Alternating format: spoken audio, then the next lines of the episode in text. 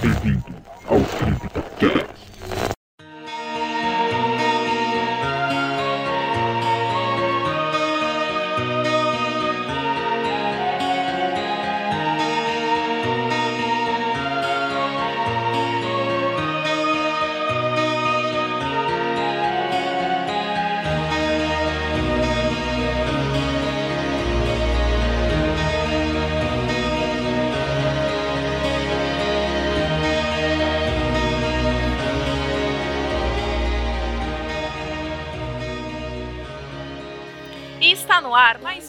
CryptaCast. Aqui é a Larissa e o Fernando Lobo está sobre a maldição do especial do Dia dos Namorados. Eu sou o Felipe, nos anos 80, o amor e o terror são dois lados da mesma moeda. E neste CryptaCast especial do Dia dos Namorados, vamos comentar e indicar filmes e jogos que você pode ver e jogar com seu companheiro ou sua companheira.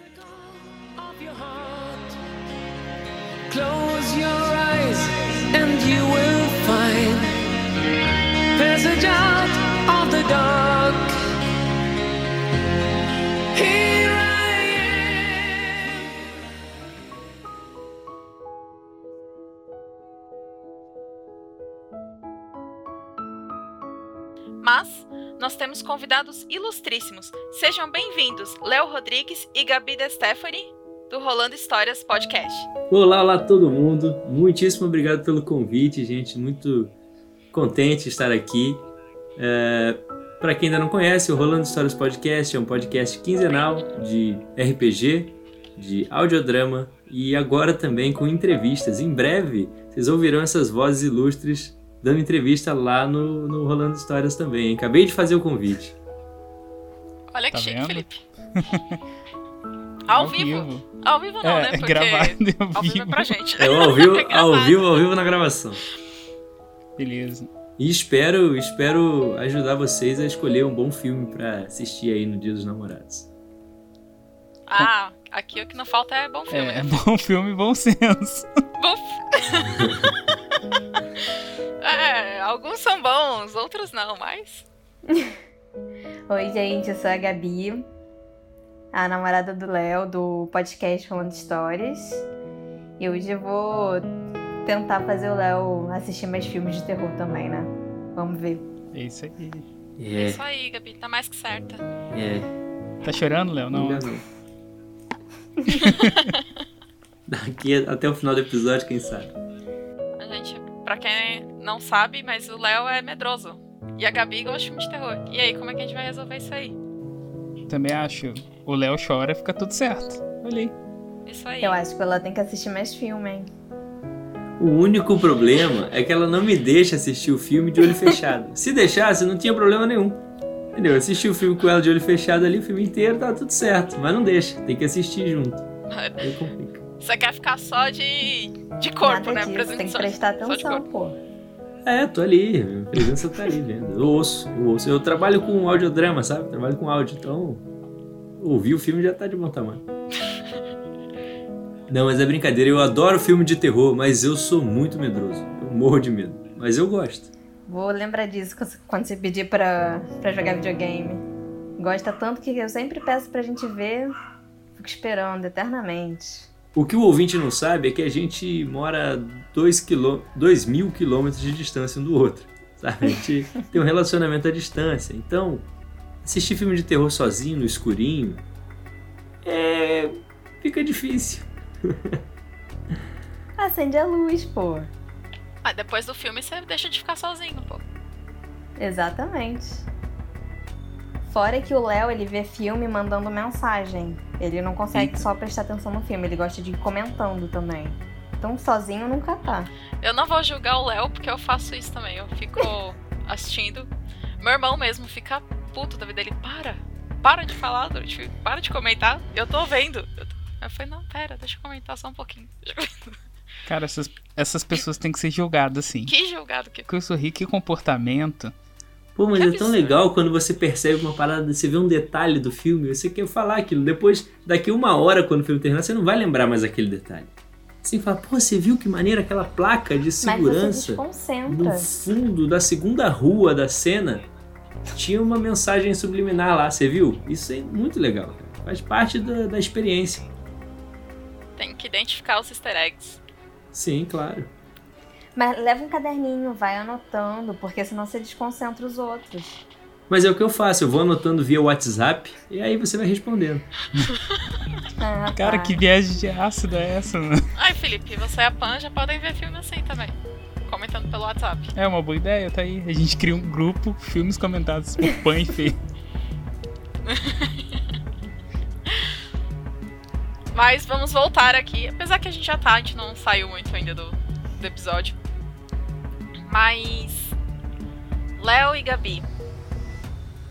Ah, a pergunta era por quê, mas na verdade o Léo não gosta de terror. O porquê é porque a Gabi gosta de terror.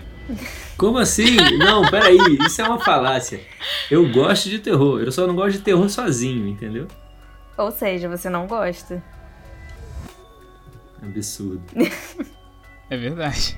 Se você falar pro Léo, vamos assistir um filme, ele vai escolher qualquer coisa menos de terror. Ih, Léo. Eu, eu, vim, eu vim aqui pra ser difamado, pra ser. né? Não, pra, pra uma pessoa que, que nunca assistiu Hora do Espanto.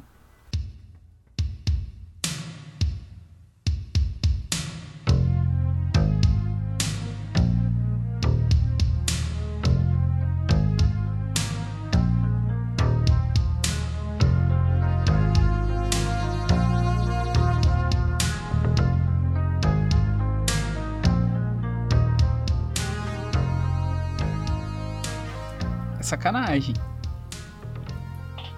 Pô, o Léo é um clássico. Poxa, gente, desculpa. Hora... O Léo vai sair daqui com um dever de casa, né? Assistir a hora de espanto. É, minha. Minha. Vai ser uma listinha É completa. isso que eu ia falar agora. Uma lista com isso, cheia de filmes de terror pra assistir depois. Você, ouvinte, que tá buscando um filme pra assistir, eu vou assistir junto com você, entendeu? Eu vou sair daqui com essa listinha toda anotada também pra poder ver os filmes. Então, Ai, tá prestem vendo? atenção que o Léo vai fazer o Watch Party hoje. Vou te É, vamos lá, vamos lá. Inclusive, dá, dá pra assistir. oh, dá pra assistir, não. Dá pra fazer uma lista pelo Trello. Eu, pelo menos, fazia isso. Eu colocava no Trello todos os filmes que eu queria assistir.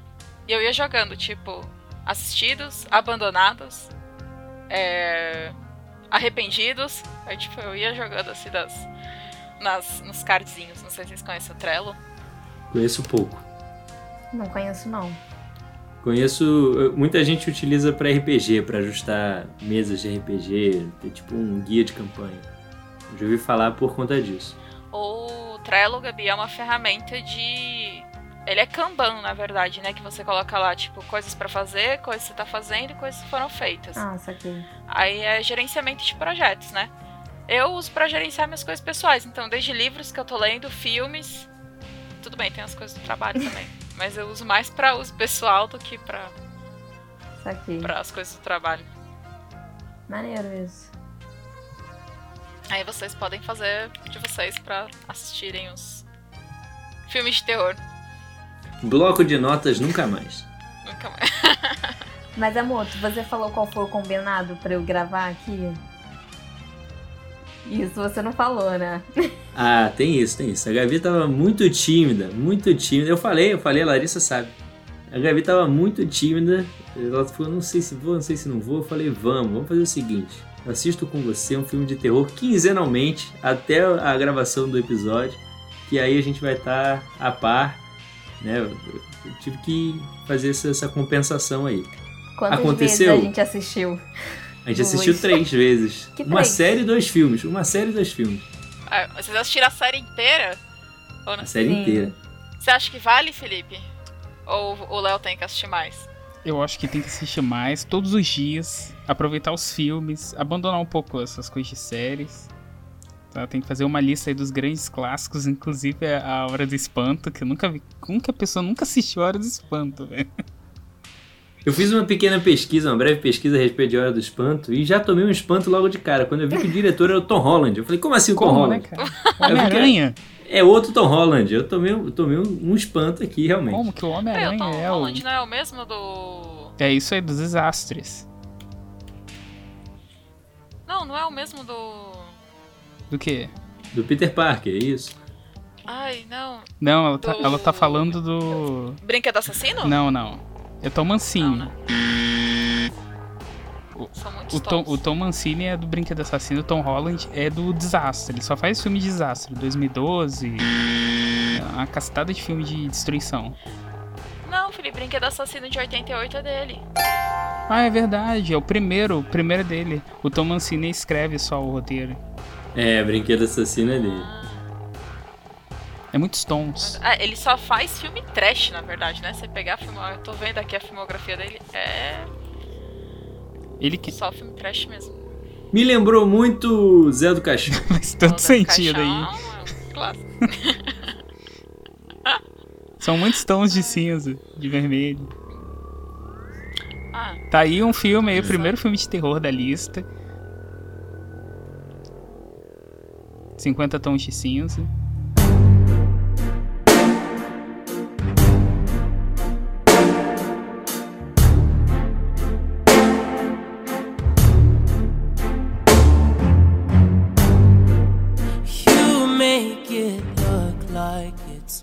Felipe, meu Deus do céu. Você quer que eu indique o quê? Crepúsculo?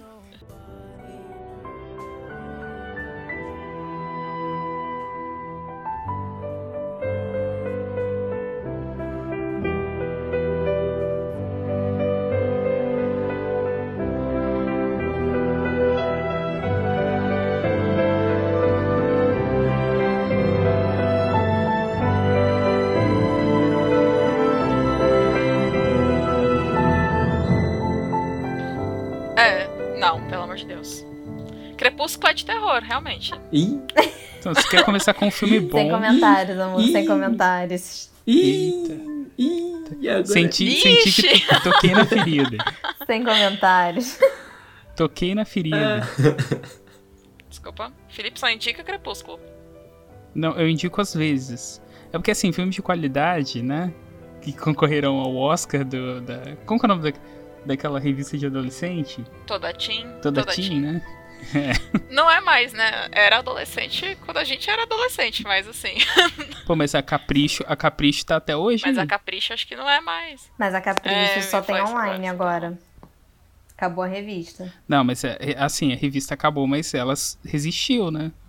As mudanças. Acho que é porque a Capricho tinha outros, outras coisas também, né? Não era só a revista, ela tinha outros, Ah. outras mídias. E tinha o Colírio da Capricho, que era o mais famosinho. É, Larissa, que legal. Conte-me mais. Ah, eu fui adolescente, Felipe. Você acha que eu não comprava a Capricho, toda tinha, Trevidinha? o nome das revistas são ótimos. Todo mundo comprava. Você é Você polêmico, comprou Vitinho. também, Gabi? Oi? Você comprava também? Comprava.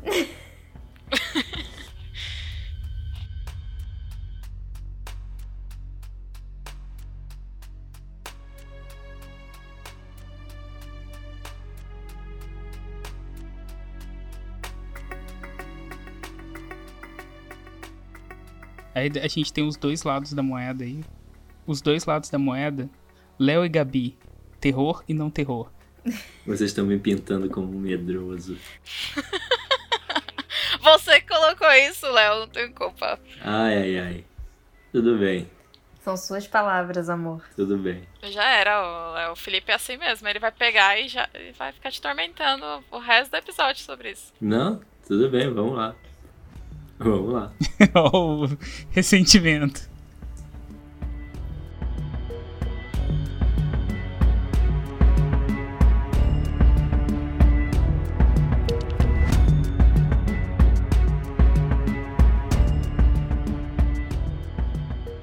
Bom, vamos lá. Voltando. Vamos voltar, gente, né? Falar. E a gente vai passar pra vocês, ouvintes, uma lista de filmes. Indicação aí de todos nós. Pra vocês curtirem com o seu companheiro, sua companheira, como a gente tinha falado inicialmente. E quem quer começar? Quem quer começar?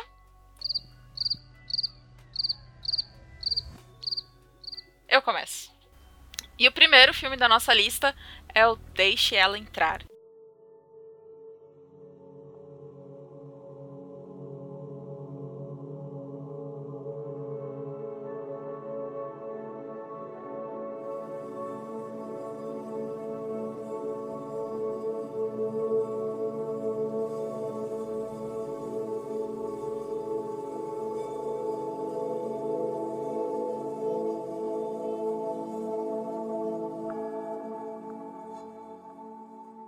2008. Dirigido por Thomas Alfredson. É isso mesmo? Alfreds. Alfredson. Alfred... Alfredson. É, Alfredson. Alfredson. Não tem o Fernando hoje aqui pra poder Pra falar. poder corrigir a gente. Isso, é. É, gente, o, Ele- o nosso o dicionário. Fernando corrige a gente falando. Vocês estão entendendo? Ele. Isso, é assim mesmo. Corrige, não, ele salva a gente, né? É, o Fernando salva a gente. O Léo deve estar, tipo, cara, o Fernando é um personagem criado pela Larissa e pelo Felipe. Não, eu tenho certeza absoluta que ele é alter ego de vocês. Eu não, não tenho dúvida. É um Aí. amigo oculto. É. Ótimo filme. Boa, amor, boa referência. Muito É, bom. Isso aí. Mas Deixa Ela Entrar conta a história de Oscar, que é um menino de 12 anos que sofre bullying na escola. E mesmo sentindo raiva, né, com relação às outras crianças, ele não, não esboça nenhum tipo de reação. E um dia, ele acaba conhecendo a vizinha dele, uma menininha chamada Ellie. Ela é pálida e solitária. E aí eles acabam se tornando amigos. Enquanto isso, uma série de assassinatos tem acontecido, onde o sangue das vítimas é retirado. Alguém assistiu? Deixa ela entrar. Já assiste. Eu assisti. Então, vamos lá. É, É bom? vocês assistiram o remake ou assistiram o francês? Ixi, pera, tem duas versões? Tem, o original é francês. Eu assisti o remake, então. Vocês assistiram com a com a Chloe Moretz. aquela loirinha. Isso. Foi. É, o Foi isso que eu assisti. é o- Isso, esse daqui de 2008. Tem um de 2008, que é o, é o francês. 2011, né? O, o remake. E o, Ah, o o, remake remake, é de 2011. é Deixe-me Entrar. E o original é Deixe Ela Entrar. Entendeu? Isso, é isso aí. Se não me engano, eu acho que ele é baseado em um, em um livro, um conto, algo assim. Mas e agora? Aqui na pauta era o de 2008? Ou de 2008? É o de 2008, tanto faz. Quem quiser assistir aí o de, de 2008, francês também é bom. E o da Chloe Moretz aí, que é o de 2011, né? Também é bem legal. Ela Se faz... assistiu um, precisa assistir o outro? Se você assistiu o primeiro, você não vai entender. O segundo, você não vai entender o. pr- Mentira. Você vai. É só um remake. É, é a continuação? ou- Não, é só um remake. Me- Mesma história. A menina vai querer dar um. Eu ia falar uma besteira aqui, mas não. A menina vai querer lá namorar com a menininha. Ou não, não sei. E é uma parada bem bizarra. A história, acho que. Sei lá. Vocês assistiram esse filme ou não? É, Vocês assistiram o remake. Sim. Mas Vocês gostaram? O que que cê- Sim. vocês acharam dele? Eu gostei. Eu achei, se eu não me engano, eu achei o final fofinho. É, ele é um filme fofinho, sim. Ele é um filme. é um filme- O, o... Pra quem tem um pouco mais de cultura de terror aí, ó, vou mostrar minha cultura de terror. O título dá um spoiler, né? Mas fora isso, o filme é bem bacana, é bem, bem, bem. Eu gostei sim. É, o, o título é- realmente dá um spoiler, né? Eu não tinha pensado nisso, agora eu, que eu tô revendo. Mas eu não lembro do final. Você falou que o final é fofinho, mas eu não lembro dele. Eu não- é pra dar spoiler?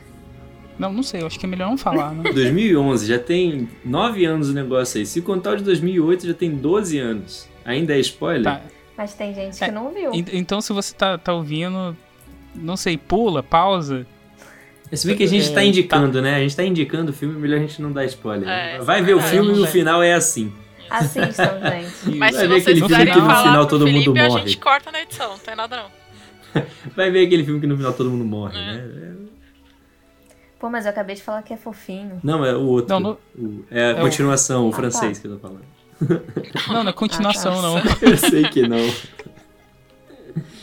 Ou ele é tipo Dragon Ball, né?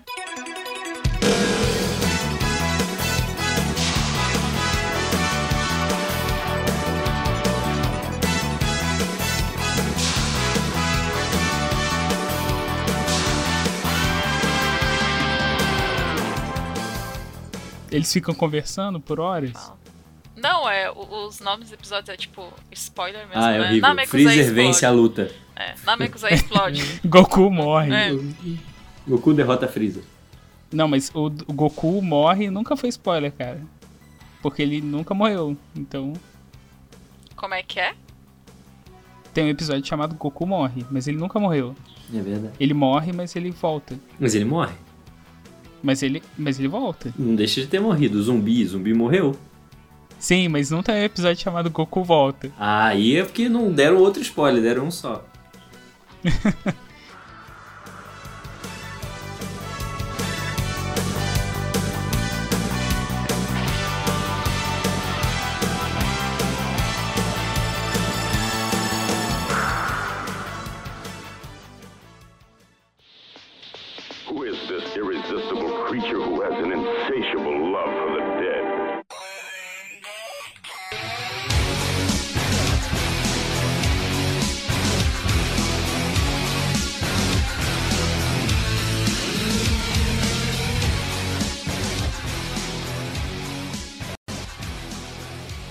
Bom, a minha indicação aqui é A Noiva do Chuck, de 98, que foi dirigido pelo Ron Yu, né?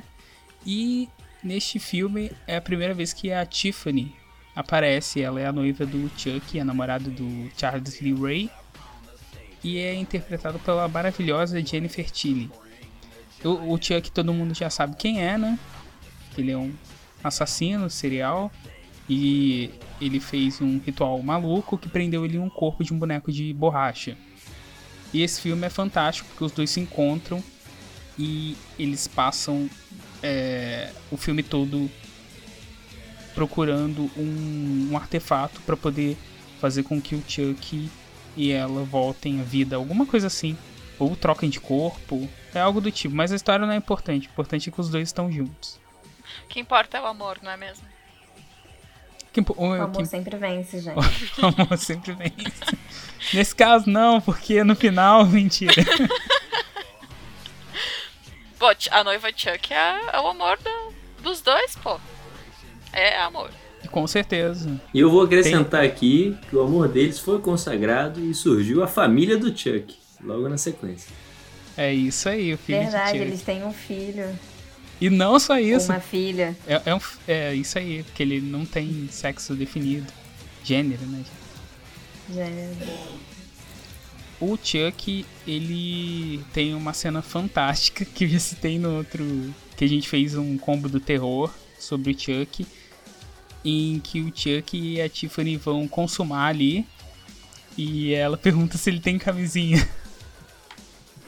Eu não consigo contar esse negócio. Aí ele fala que não precisa porque ele já é feito de látex, né? É muito foda. Porra, eu sou feito de borracha. É, ele fala, eu já sou feita de borracha. Muito bom. Vocês assistiram esse filme aí? Esse, esse clássico? Sim. Clássico. Eu vou falar pra você que eu assisti sim, mas eu não me lembro. Ok. É, tem um tempo já. Cara, eu não sei qual foi, se foi a noiva do Chuck ou foi algum outro Chuck. Tem uma cena que eu acho que me marcou assim a infância. Foi é, que o. Eu tô na dúvida agora se foi o Chuck ou se foi a noiva. Porque eu não lembro qual foi o filme que ele pega a faca, aí ele abre a barriga assim, aí sai todo o estômago. E ele tá numa mesa assim de vidro. Essa cena me marcou Ele vem muito. embaixo da mesa, né? Eu acho que é no filme A Noiva de É. Chuck, mas eu acho que é o Chuck que faz esse, esse ato. Eu tenho, Essa eu tenho lembrança dessa cena também. Eu acho genial essa cena. Genial. É uma boa palavra pra descrever. me marcou. É uma boa palavra pra descrever. Genial. Tá bom.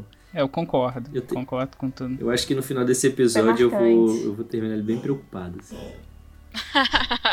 Eu também. Relaxa, amor, a gente não tem uma mesa de É vidro. verdade.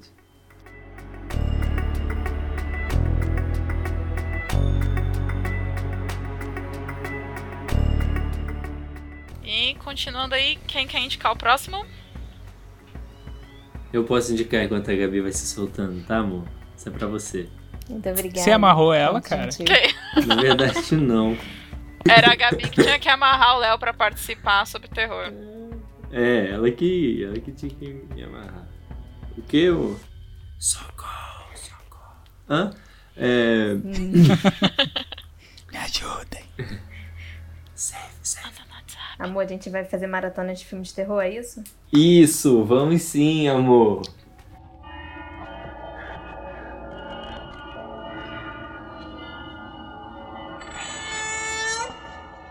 separamos aqui mais um título incrível e clássico para vocês, que é O Massacre da Serra Elétrica, um filme de 1974, com a direção do Toby Hooper, tá certo? Hooper, Toby Hooper. É, É, eu acho que é isso. Isso aí, isso aí. Hopper, Hopper. É, dois O's deve ser Who, né? É... Toby Hooper. Em 1973, um ano antes da publicação do filme, né? Em 1973, a polícia texana deu como encerrado o caso de um terrível massacre de 33 pessoas, provocado por um único homem que usava uma máscara feita de pele humana. Nos anos que se seguiram, os policiais foram acusados de fazer uma péssima investigação e de terem matado o cara errado. Só que dessa vez, o único sobrevivente do massacre vai contar em detalhes o que realmente aconteceu na deserta estrada do Texas quando ele e mais quatro amigos estavam indo visitar o seu avô. hoje. No Fantástico. O que eu acho interessante desse filme, e todo filme que, que já começa com aquele famoso baseado em fatos reais, você já sabe que o filme vai ser barra pesada. Você já sabe que vai dar muito mais medo que qualquer outro. O Léo já quer parar de assistir. Você já sabe também que ele não é baseado em fatos reais. Esse é um, um, um dos detalhes também quando tem isso escrito. Geralmente baseado no fato de que alguém falou que aquilo aconteceu. Não necessariamente esse fato é real, mas enfim. O nome dos personagens pode ser real, pô. Mas você pode ver, o filme que começa com baseado em fatos reais no início, você já dá um cagaço maior. E se a gente, se a gente elogiou a cena do Chuck como genial, esse é um filme que tem várias cenas escatológicas tão geniais quanto, né? É, foi um filme que foi proibido em vários países, inclusive por conta das cenas de extrema violência. E o remake dele de 2003, eu acho que foi mais pesado ainda. Sério? 2003? Sim, sim. O de 2003, o remake dele, foi absurdo. Eu acho que é até mais pesado. Com certeza mais pesado até do que qualquer um da série. Mas esse remake presta? Presta, presta, presta. Com certeza, pode assistir Ah. tranquilo. Eu não, não senti muita confiança. Felipe, Não, pode. Pode sentir. Pode. Pode assistir tranquilo. É tranquilo o filme, né? Bem de boa. Aham. Cara, tem uma cena. Só você- eu vou só citar uma cena aqui especial. Que é uma. Quando a, a câmera, tipo, um personagem X lá leva um tiro na cabeça e a câmera passa por dentro da cabeça do, do personagem. Aí, genial. Tipo. Genial. Gente, mas qual é a graça de você assistir um filme de terror e ele não te passar o terror? Você tá ali pra isso. Com certeza. Eu concordo. Concorda, não? É você, Eu? concorda? Eu acho que o filme de terror tem sim, tem a obrigação de passar o terror pra pra quem tá assistindo. Agora, existem várias formas de terror, né? Existe aquele terror psicológico que causa aquela tensão, aquele nervosismo. Existe o terror gore, né? Eu até chamo muito de mais de horror, né? Que é essa, essas cenas escatológicas e tudo mais. E Ah, tem gosto pra tudo, não é mesmo? Cara, mas são essas cenas que fazem o filme ficar pesado, que faz o filme ficar bizarro. E por que indicar o massacre Uhum. Por que indicar o Eu Massacre da é a Serra questão. Elétrica no dia, pro, pra assistir no Dia dos Namorados? Ah, Amor, essa é com você. Vamos lá, Gabi? Cara, faz, faz mó tempão que eu vi esse filme, mas é bom que assim, ó, o lado romântico. Você pode dar a mão pro seu namorado e dar força pra ele conseguir assistir. Superar os medos. É importante isso. Fora que, pô, sempre que falar vamos assistir um filme de terror, eu vou topar. Então, seja dia dos namorados, aniversário, sei lá. Não sei, gente. Acho que qualquer momento é pra assistir um filme de terror. Eu ainda tenho uma dica ainda boa também pra adicionar aí. O amor. Qual é a cor do amor? Vermelho. Vermelho, pô. É pronto, o filme é inteiro vermelho. É, aí. Não, mas espera aí. Tem, tem alguns ouvintes que com certeza vão dizer que a cor do amor é rosa. É, acho que não, acho que é vermelho. Eu discordo. É, eu discordo, mas é vermelho, gente. É só ver o filme de terror que você vai ver que é, é vermelho. É isso aí. Então, então para você que, que acha que a cor do amor é rosa, assista Crepúsculo.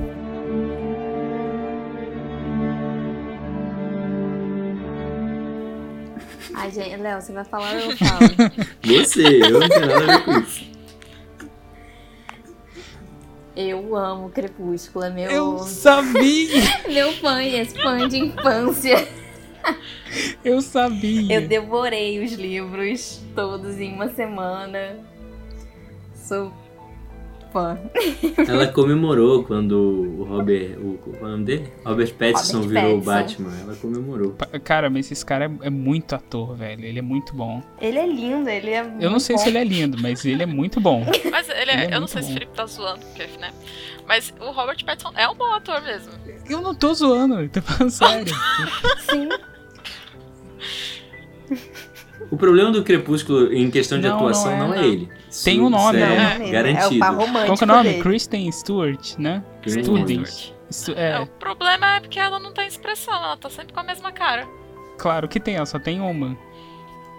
Parece o novo ministro O da novo que saúde. já tá Enfim, velho. É o... Não vamos entrar em questões políticas. O Não novo que não é mais. Que já ralou. É, o, o, o que já saiu. não vamos entrar em Não. questões Não vou entrar políticas. nesse método, hein? não vale a pena. É o quê, Felipe? Não vamos entrar em questões políticas aqui. Porque- Sim, mas a. Você não tava falando É, de terror, tá- gente? tá- então. Tá aterrorizante. Tudo certo, vamos falar do Senado agora, que tem tudo a ver com terror.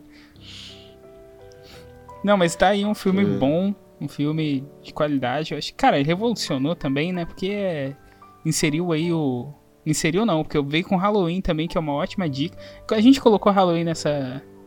Não, nessa lista não tá. Halloween é bom também. Halloween. Já indica aí, Felipe. Pronto. Agora, Agora tá, tá. Acabaram, acabaram de digitar Agora ali tá. Halloween, sacanagem.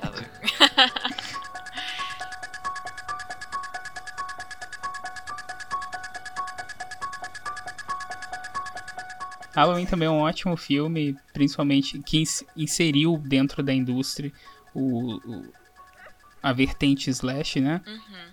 Slasher. E é, é bem legal porque essa, esse filme ele trouxe um- as cenas mais bizarras de gore, de, de exposição, é, como já dizia, parafraseando aí meu amigo Leonardo. É, é, como é que é? Cenas escatológicas. Isso. É um ótimo filme. Ah, E assistam o de 2003, que é um remake que é totalmente absurdo de bom.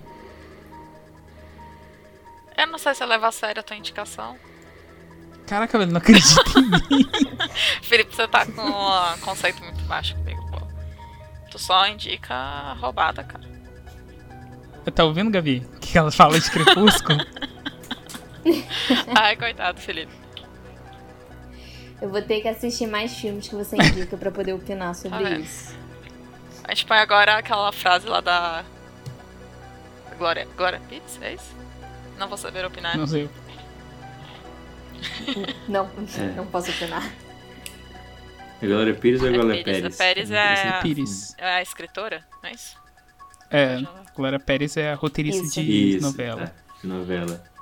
A Glória Pires, Xícara, essas paradas aí. Ah, a Glória Pires é a atriz. E comentarista de Oscar. Isso, também. Profissional. Bom, voltando à nossa lista, próximo filme é A Hora do Espanto.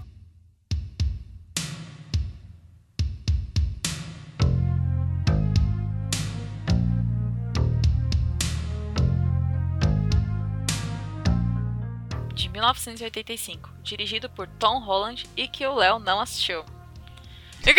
Caraca, eu li aqui que o Léo não assistiu. As- Dirigido É pelo. Homem-Aranha e que o Léo não assistiu. Dirigido- Foi. O maior espanto pra mim nesse filme foi saber que o Homem-Aranha dirigiu ele em- lá em 1980 e bolinha. Quando ele não era nem nascido. Exatamente. Era um Isso aí. espírito. Espermatozoide dirigindo. Nem isso. Não, nem isso. Foi ele de que ano, o Tom Holland? Deixa eu ver aqui. Sei lá, 2015? Eu não sei. Opa, não, peraí. Tom Holland, vamos ver quantos aninhos. Pera aí Tom que eu vou falar sobre o Tom Holland aqui, ó. Adolescente viciado em, em programas de terror. Sacanagem. O Tom Holland tem 23 anos, ele é de 96. É quase da. Eu não sei qual é a idade de vocês, mas é quase da nossa época aí. Ah, É, ele nasceu no mesmo ano que eu. Ah, então você nasceu em 2015. que Isso. isso, Felipe? Julgando aí a idade das pessoas. É que o Ou Felipe... seja, eu poderia ser o Homem-Aranha. E É, poderia dirigir a Hora do Espanto.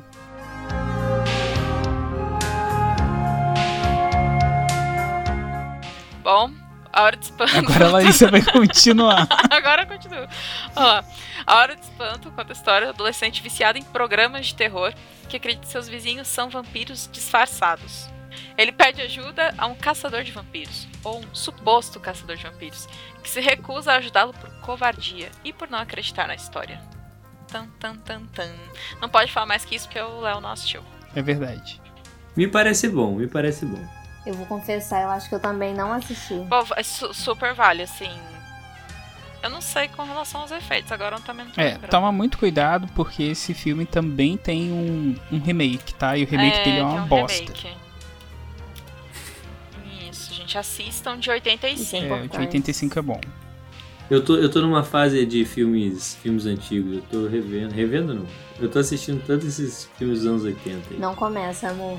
Então, cara, eu vou te indicar um filme aqui de 1954. A, o- a Máscara de Prata. Muito bom. A Máscara de Prata. Tá anotando tudo aí, né, amor? Já fez o trelo pra gente? Fiz, pô. Ah, tá lá. Eu tô fazendo o trelo aqui. Amor, você que anota as coisas aí. A máscara de prata, essa é a indicação pra mim. Cara, ô Larissa, então por que os, os casais deveriam assistir A Hora do Espanto? Porque tem amor. Que tem? tem amor, tem Tem vermelho. É isso aí, tem vampiros. Vampiros tom- bebem sangue. Vampiros são sinônimos de amor, né? É, né? Você diz. Mas, Felipe, você é um toreador, você tá- tinha que saber, tinha que falar que sim. É, sim, são. Nossa. São. Nós, toreadores, somos sinônimos de amor. De amor, arte e amor. Arte e amor. né? Eu, eu acho que é, um, que é um filme legal. Tipo. Até porque tem essa história de amor aí no meio dessa zoeira. É, É. Tem, tem amor no, no filme. Tem, tem um casalzinho ali que tá. O, o protagonista e a namoradinha dele, né? Que é meio que um. Que um. Que um triângulo amoroso, né? É. E é bem legal. eu gosto- Eu gosto bastante desse filme e recomendo. Você gosta bastante de triângulos amorosos? Não, eu gosto bastante desse filme. tá, eu detesto triângulos amorosos, né? Ainda mais quando você brilha no sol. Sacanagem. Para, tadinha da Gabi. Que história é essa? Não, não, eu dou valor ao, ao Robert Pattinson. Não, Robert Pattinson é um bom ator, como a gente já falou. Eu acho que é o único bom ator de todo o elenco do, do filme. Ele é muito bom. Aí começa agora mais um programa maravilhoso aqui do CryptoCast. Vamos falar sobre Robert Pattinson. Robert. Pattinson assumiu aqui o papel de sacanagem. Gabi, quando a gente for falar de Crepúsculo. Não, de Crepúsculo não, de do Robert Pattinson, que merece Do mais Robert que. Crepúsculo. Mas se falar dele, vai falar de Crepúsculo também. Então, É verdade, em algum momento vai ter que falar de Crepúsculo. vai ter que falar. E pode me chamar, gente. Mas ele também é um Cedrico Diggory. É Sim. verdade, Verdade. o Cedrico. Ele, Ele é manda muito melhor. também. Ele manda muito melhor como Cedric, inclusive. Manda mesmo, ele podia ter continuado. Mas assim, não dava, né? Cara, ele morre muito bem naquele, naquele filme. A, a cena dele morrendo eu achei impressionante. Eu, eu tenho. Ele não morre tão bem quanto o Bean, né? Que é o ator que mais morreu em filmes. Mas... O Xambin é foda, né, cara? Eu, eu, eu tenho a visão do Xambin morrendo e do outro lado aquela mulher do Batman, do, do Nolan, morrendo. Tipo, os dois lados da balança. Nossa. Nossa. No último filme do Nolan. É fantástico, ela morre muito bem. Só que não. É.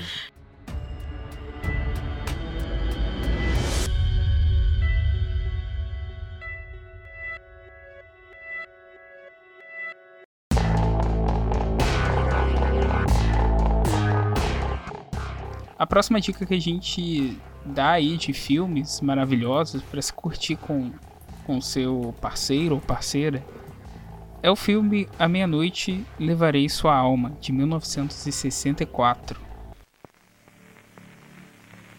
O que é a vida? É o princípio da morte. O que é a morte? É o fim da vida. O que é a existência? É a continuidade do sangue. O que é o sangue? É a razão da existência.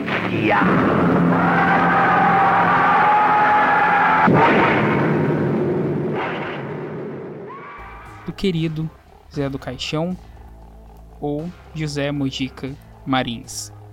Um sádico e cruel Que coveiro. esse ano, né? Oi? Foi esse ano que ele Foi. faleceu? Foi, foi esse ano. Foi esse ano. Interrompeu minha sinopse. Desculpa. Nossa. Pô, eu tô contando um fato histórico, É filho. verdade que, fa Pra história do terror. é que faleceu aí, pô, a história do terror nacional e internacional. É, pô, o cara fez. é, Tinha. É, como fala? Né? Não é sucesso a palavra, mas ele tem. Peso, né? Com, c- com certeza, pô. No, no, no, no universo do terror. Do cinema, então, ele é. Eu acho que não só do terror, dentro do cinema ele é bem importante. Do cinema nas- internacional. É, a Meia-Noite Levarei Sua Alma é, conta a história de um coveiro, né, que é o Zé do Caixão, que pretende gerar um filho perfeito para dar a continuidade do sangue. No entanto, né, a- a mulher não consegue engravidar e ele acaba violentando a mulher de um amigo. A moça agredida pelo coveiro quer se suicidar com o intuito de regressar ao mundo do mundo dos mortos e levar a alma do Zé do Caixão. Então, cara, é, a- sinopse já resume uma história de amor muito boa, né? Com certeza. Esse filme é muito bom, gente. Assim, tanto de técnica pra época. Assim, vocês levam, tem que levar em consideração muito a época que ele foi feito. Mas é em tudo. E ele foi super criticado porque. Questão religiosa, né? Como o Brasil é um país extremamente católico e ele tem muitas cenas de. É, como é que fala? Satirizando a Igreja Católica. Então é, é um filme bem. Foi muito criticado na época. Porque tem uma cena é muito boa, inclusive, que tem a procissão rolando.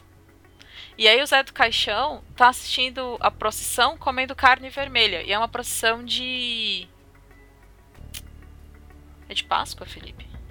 É uma procissão de Páscoa, eu acho que sim. Acho que é de Páscoa, porque É, as pessoas não Páscoa que comem carne come. vermelha. Ah, E aí ele tá comendo carne vermelha na sacada da casa dele, assistindo a procissão. E como não tinha muito ator pra fazer a procissão, a, ficava a mesma quantidade de pessoas rodando a casa, entendeu? Pra eles poderem filmar a procissão. Sim, eu, eu- no início eu falei da. Eu brin- meio que brinquei ali da questão da Bíblia, né? Que é o livro mais importante. Realmente é. Porque assim, é, tem muitas é, formas de interpretação dentro da, da- de- desse filme do Zé do Caixão que, que são reversas a, a, a histó- a histórias que são encontradas dentro da, da Bíblia. Entendeu? Em vários trechos da Bíblia você tem indagações que nenhum outro filme conseguiu reproduzir. Ele reproduziu, obviamente, ao contrário, né? Meio que satirizando. Mas ele, ele brinca muito com é, a, a, a, his- a história da, da religião, principalmente a religião cristã. E isso é interessante. Não brinca assim nesse sentido. Mas obviamente ele está criticando alguns caminhos que, que as igrejas têm tomado. E não só as igrejas, mas as pessoas. Na verdade, mais as pessoas do que as, igre- as igrejas, talvez. Não, porque as igrejas são formadas por pessoas. Exato, é isso. É isso mesmo. Que Eu filme. digo assim, não é entidade igreja, né? Eu tô Uhum. falando da. Ah, eu acho que entendemos. Mas fui muito filosófica agora essa, nossa- essa parte. Putz, foi longe. Foi lá. foi bonito. Tá vendo? Foi. Obrigada, Gabi.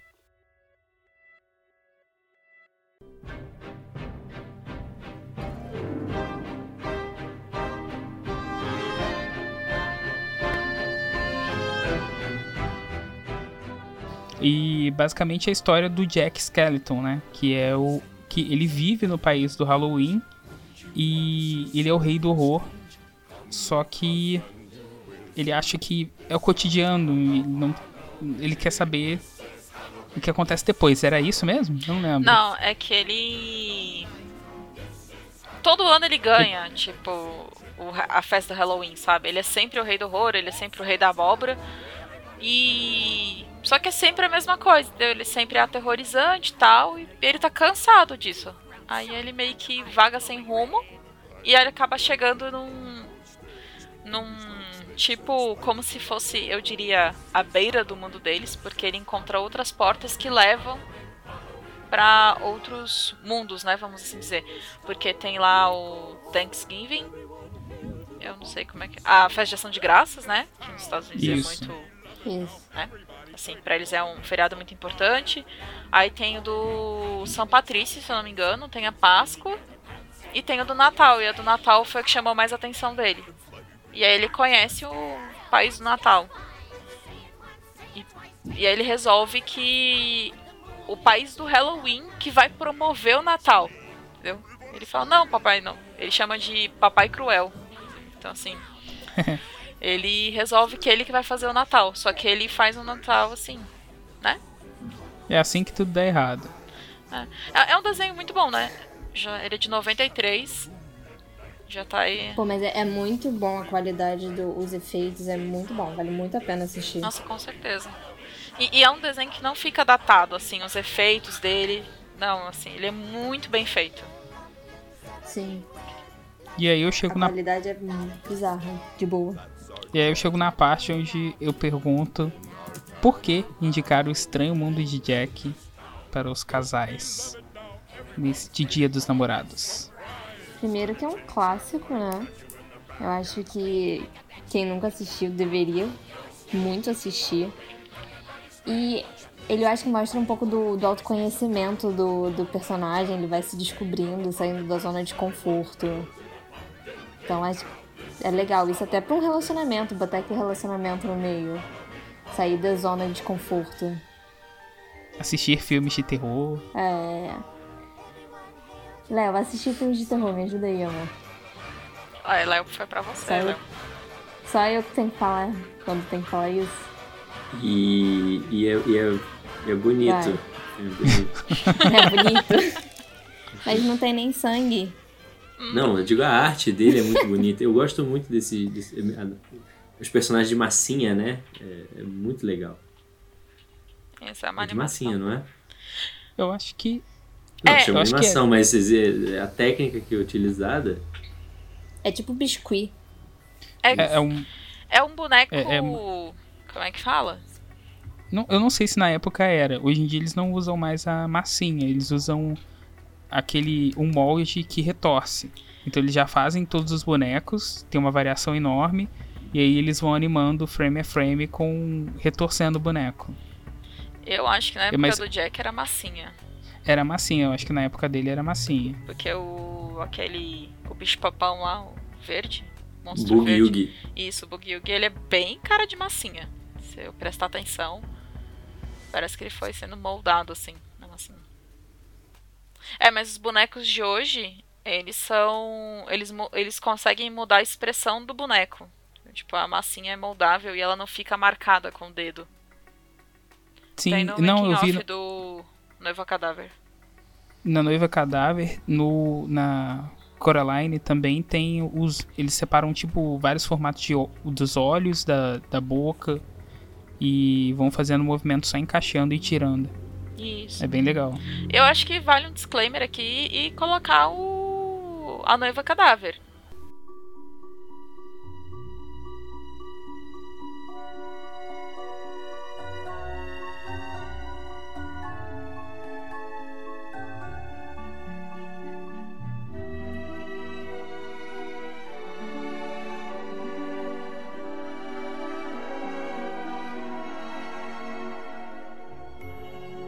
Também, eu acho que entra como um combo aí com o extremo de Jack. E tem tudo a ver com o Dia dos Namorados. Nossa, Com certeza. A noiva cadáver ainda mais. Ainda mais, eu acho que ainda mais. Tirando que no, no Estranho Mundo de Jack tem aquela cena fantástica que é a canção, né? Com a, com a Sally. No cemitério? cantam então. É, Ai, é sim. legal essa parte. Editor, futuro, eu não sei quem vai editar. Mas põe aí a musiquinha, por favor. Oh, somewhere deep inside of these bones, an emptiness began to grow. There's something out there far from my home, a longing that I've never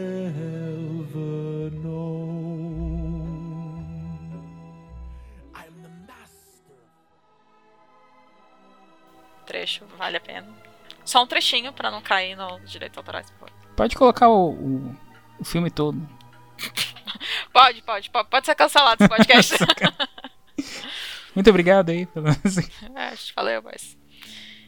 Mas voltando a falar de amor, na verdade a gente não parou. Vamos falar de Drácula de Bram Stoker.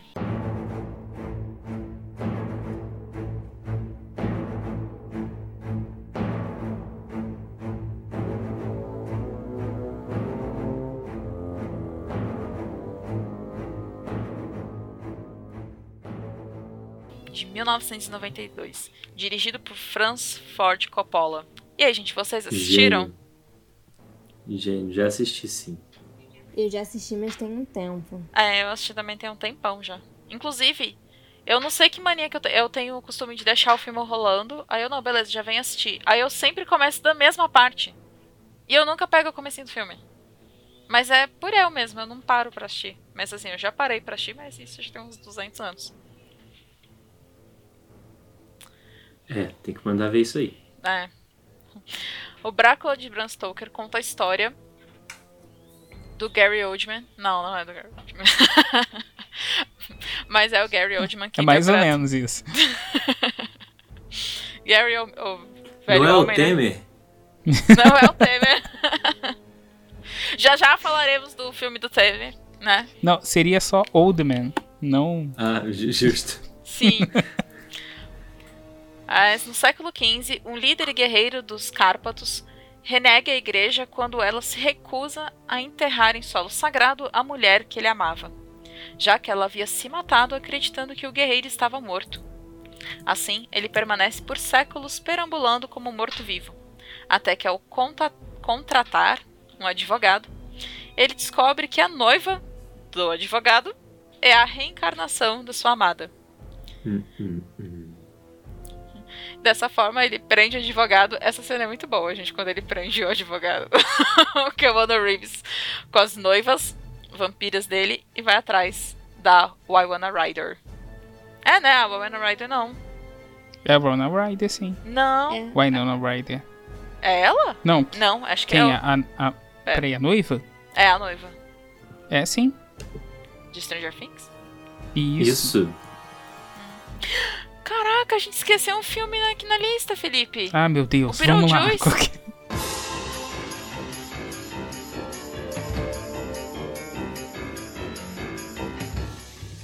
É, Ai, pode filme. Os fantasmas se divertem. Os É o fantasmas filme se favorito da Gabi. Meu filme favorito. Olha aí, Gabi, olha a oportunidade pra você Olha falar. aí, Tim Burton. Sou apaixonada nesse filme. E é muito bom e tem tudo a ver com amor. Tem tudo a ver com o Dia dos Namorados. Então, tá aí mais uma recomendação.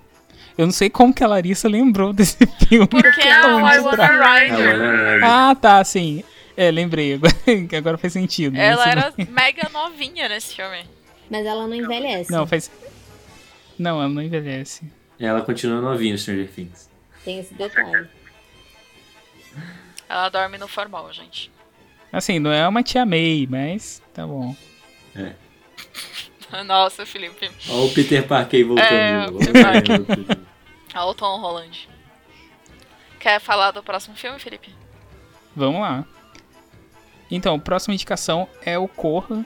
E esse daqui foi eu que coloquei mesmo. Mas do peraí, Jordan- que ninguém disse por que assistir entrevista, por que Ah, é o Drácula. Então que- pergunta aí, cara. Agora, agora eu, que, eu que vou perguntar e eu que quero saber. por que assistir Drácula de Bram... Bra- Eita. Por que assistir o Drácula de Bram Stoker no Dia dos Namorados? É isso que eu não sei, não faz sentido isso. Claro que faz, cara. O cara rouba a tua namorada e aí? É amor, não? isso, muito romântico É isso. muito romântico.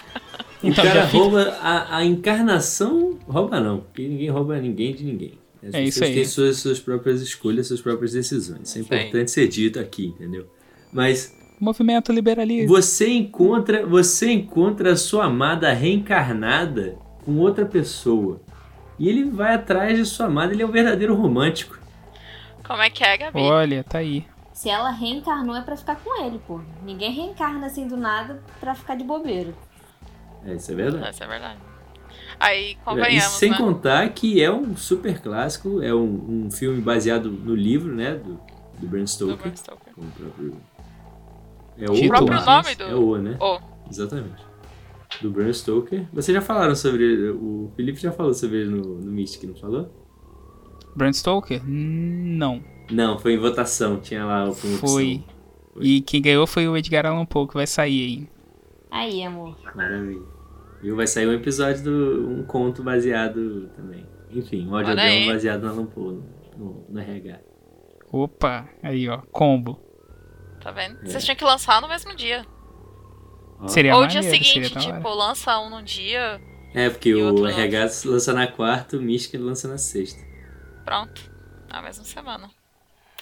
Vai sair quando? Vai ser semana que vem? Dia.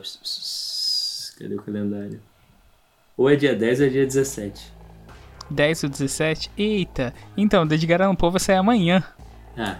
Ô, beleza. Felipe, adianta, atrasa aí. Não tem como não, gente. Tá, tá difícil.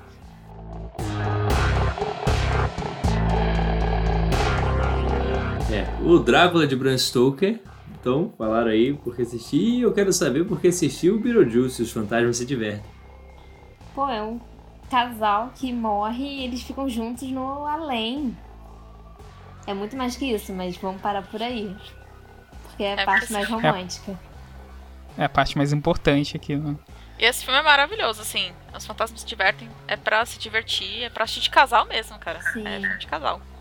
Tem a cena que eles cantam, eu acho maravilhosa. Que eles estão na sala de jantar. Banana till the morning come. Daylight come and me want go home. Come, Mr. Tallyman, tally me banana. Daylight come and me want go home. Come, Mr. Tallyman, tally me banana. Ai, sim. Aí os fantasmas possuem eles lá, é muito bom. Essa cena é ótima mesmo, é muito boa mesmo. Fica a indicação. Mas e aí, Felipe? Qual é o próximo? Vamos lá então. 2017, o Jordan Peele traz pra gente aí o Corra.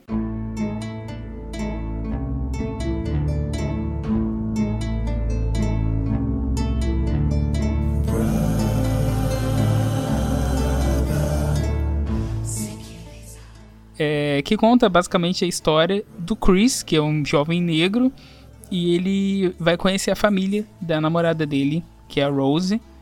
Assim, ele vai meio que preparado, porque é, ele sabe, ele corre risco de sofrer preconceito, isso é mais que certo, né? Porque ele já estava acostumado com isso. A princípio, ele acha que, que vai ser isso, e eles têm um relacionamento muito bom, ele e a Rose. E isso meio que desanda no meio do caminho por algum motivo, só que esse motivo é muito perturbador e eu acho que tem tudo a ver com um filme romântico para duas pessoas. Ah, com certeza. Ou para três, quatro, tudo faz. Quantas estiverem dispostas a ver o filme, não tem problema.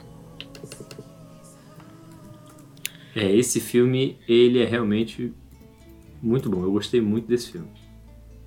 Eu gosto dele, a crescente que ele leva, sabe? Tipo, ele começa bem devagar e assim. Ele, na verdade, ele tem um ritmo muito bom. Ele vai evoluindo. E de repente ele vem assim, tipo, como um trem desgovernado, sabe? Tá, tá, tá, tá. Tipo, revelação atrás de Sim. revelação. Aí você, eita porra, pera. Acho que o, o ritmo dele é é justamente bom por conta disso, assim. A forma como são apresentados, os fatos, tudo. Ele, é- ele é muito bem construído, o filme. Sim, eu queria dizer uma coisa aqui também. Esse filme não tem nada a ver com isso, mas esse filme com certeza foi inspirado em um episódio do do X-Files, do Arquivo X. Só que eu não vou falar, senão é spoiler.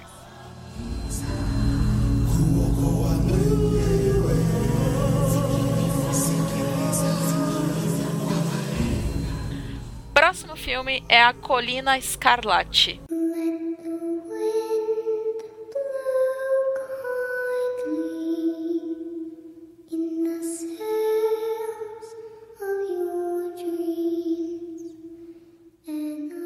Alguém quer falar sobre? Alguém assistiu? Eu nunca vi, então melhor não falar sobre. Eu posso falar em entrevista com o vampiro depois que eu já assisti. Eu assisti. Eu achei bem decepcionante. Sério? Por quê? Pô, eu fui com altas expectativas e é bem fraco o filme. É- Eu não lembro direito a história, mas é não te cativa, você não, não se prende, não convence. É, ele é bem romance, né? Ele tem uns, É. uns sustinhos. Bom, eu vou só falar um pouquinho da sinopse antes da gente entrar em maiores detalhes do filme. Mas A Colina Escarlate é de 2015, dirigido por Guilherme Del Toro. Maravilhoso também. Ah, esse diretor é fantástico. Lindo. Eu acho que a decepção maior do filme também vem também do diretor, porque o diretor carrega um peso muito grande, Guilherme Del Toro. Sim. E ele tem muitos filmes muito bons. O Labirinto Pois. do Fauno tá aí. A Espinha do Diabo. também. Labirinto Fauna é fantástico. Alguém assistiu A Forma da Eu Água? assisti muito bom também, em forma da Eu quero assistir, mas ainda não vi. É, eu também não vi. Eu, é bom, assim, pra mim o Labirinto do Fauno é melhor. Mas a forma da água é bom, cara. Mas Labirinto do Fauna Se eu não me é engano. fora de comparação. Nossa, Labirinto Fauna é fantástico. Hellboy é dele, né? Hellboy também. Os, acho que só. O primeiro ou os, do- os dois, Os né? antigos. Os- Os dois É. primeiros, o Exército Dourado e o outro. Isso. Mas, voltando à sinopse de Colina Escarlate, que conta a história da Edith Cushing, que se apaixona por um rapaz misterioso chamado Sir Thomas Sharp.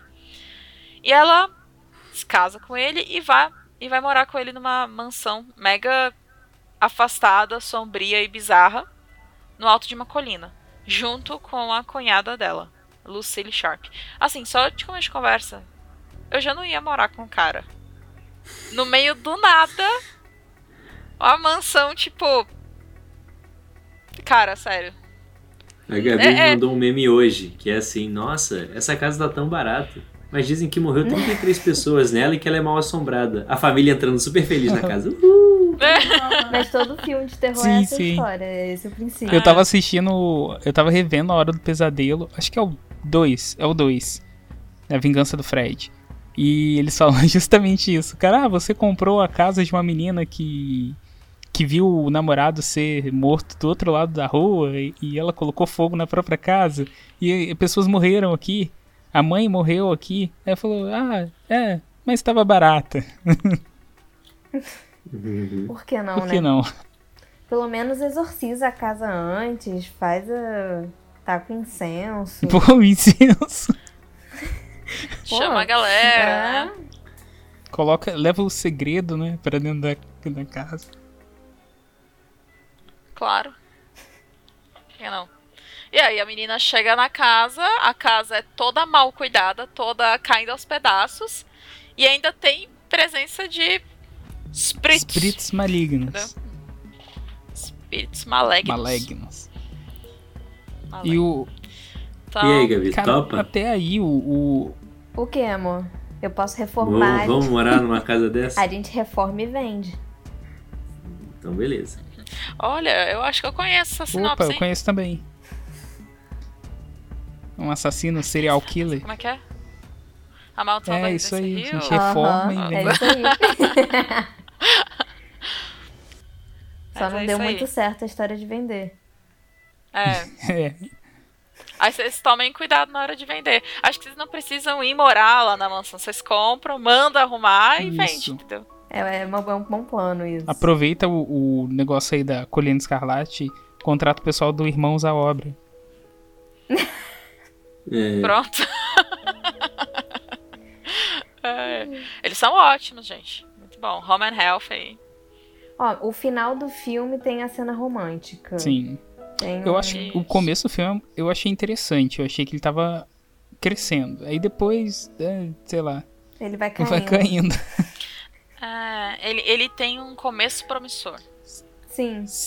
Ele cria altas expectativas, mas no final não, não compensa. E- e ins- ele insere bem a menina, né? A, a Edith, né? Sim. Mas depois que, É. que ele dá todo um ar de. de, é, de autonomia pra ela diante da época. E aí do nada. Esquece tudo isso. Agora. E isso que me incomoda no filme.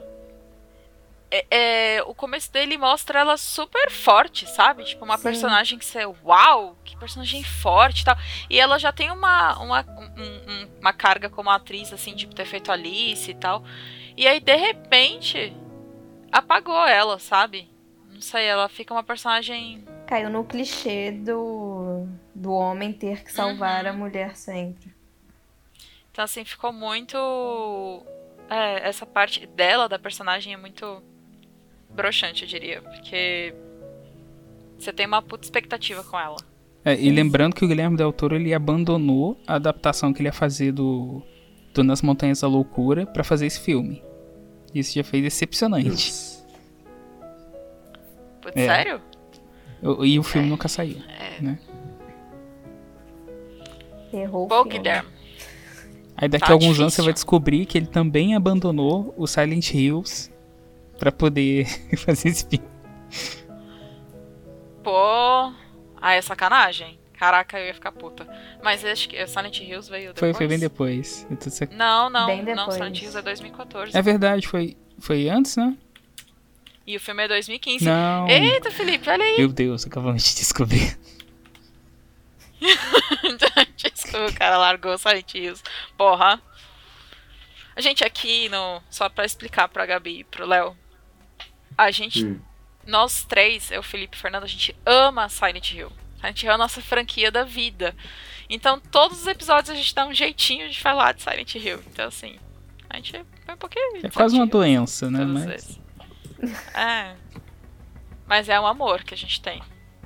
E tem tudo a ver com o dia do namorado, Silent Hill. Uhum. Tô anotando tudo aqui, viu? Depois eu passo o veredito. agora se tem um. Agora se tem um filme. Já tem alter ego que vocês criam, já tem... Agora se tem um filme romântico, é esse filme aí que o Léo vai falar. É, esse é super romântico. Esse é de verdade. Esse, vamos falar aqui de mais chupadores de sangue, só que esses são raízes, né? Entrevista com o Vampiro, filme de 1994, com elenco estreladíssimo.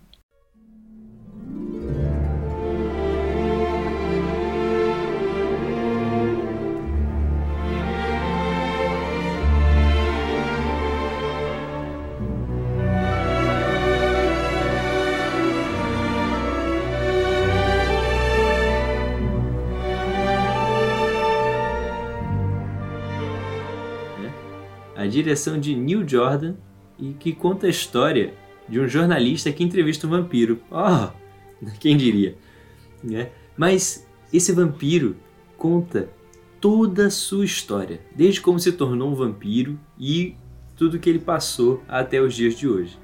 Cara, tem cenas incríveis, é um filme assim que mostra momentos históricos reais, né, da, da, da história do, do mundo e que traz um roteiro cativante que te prende na história. É muito bacana. Esse vale a pena ver, sim. Com certeza absoluta. E olha que sou eu falando que tenho medo.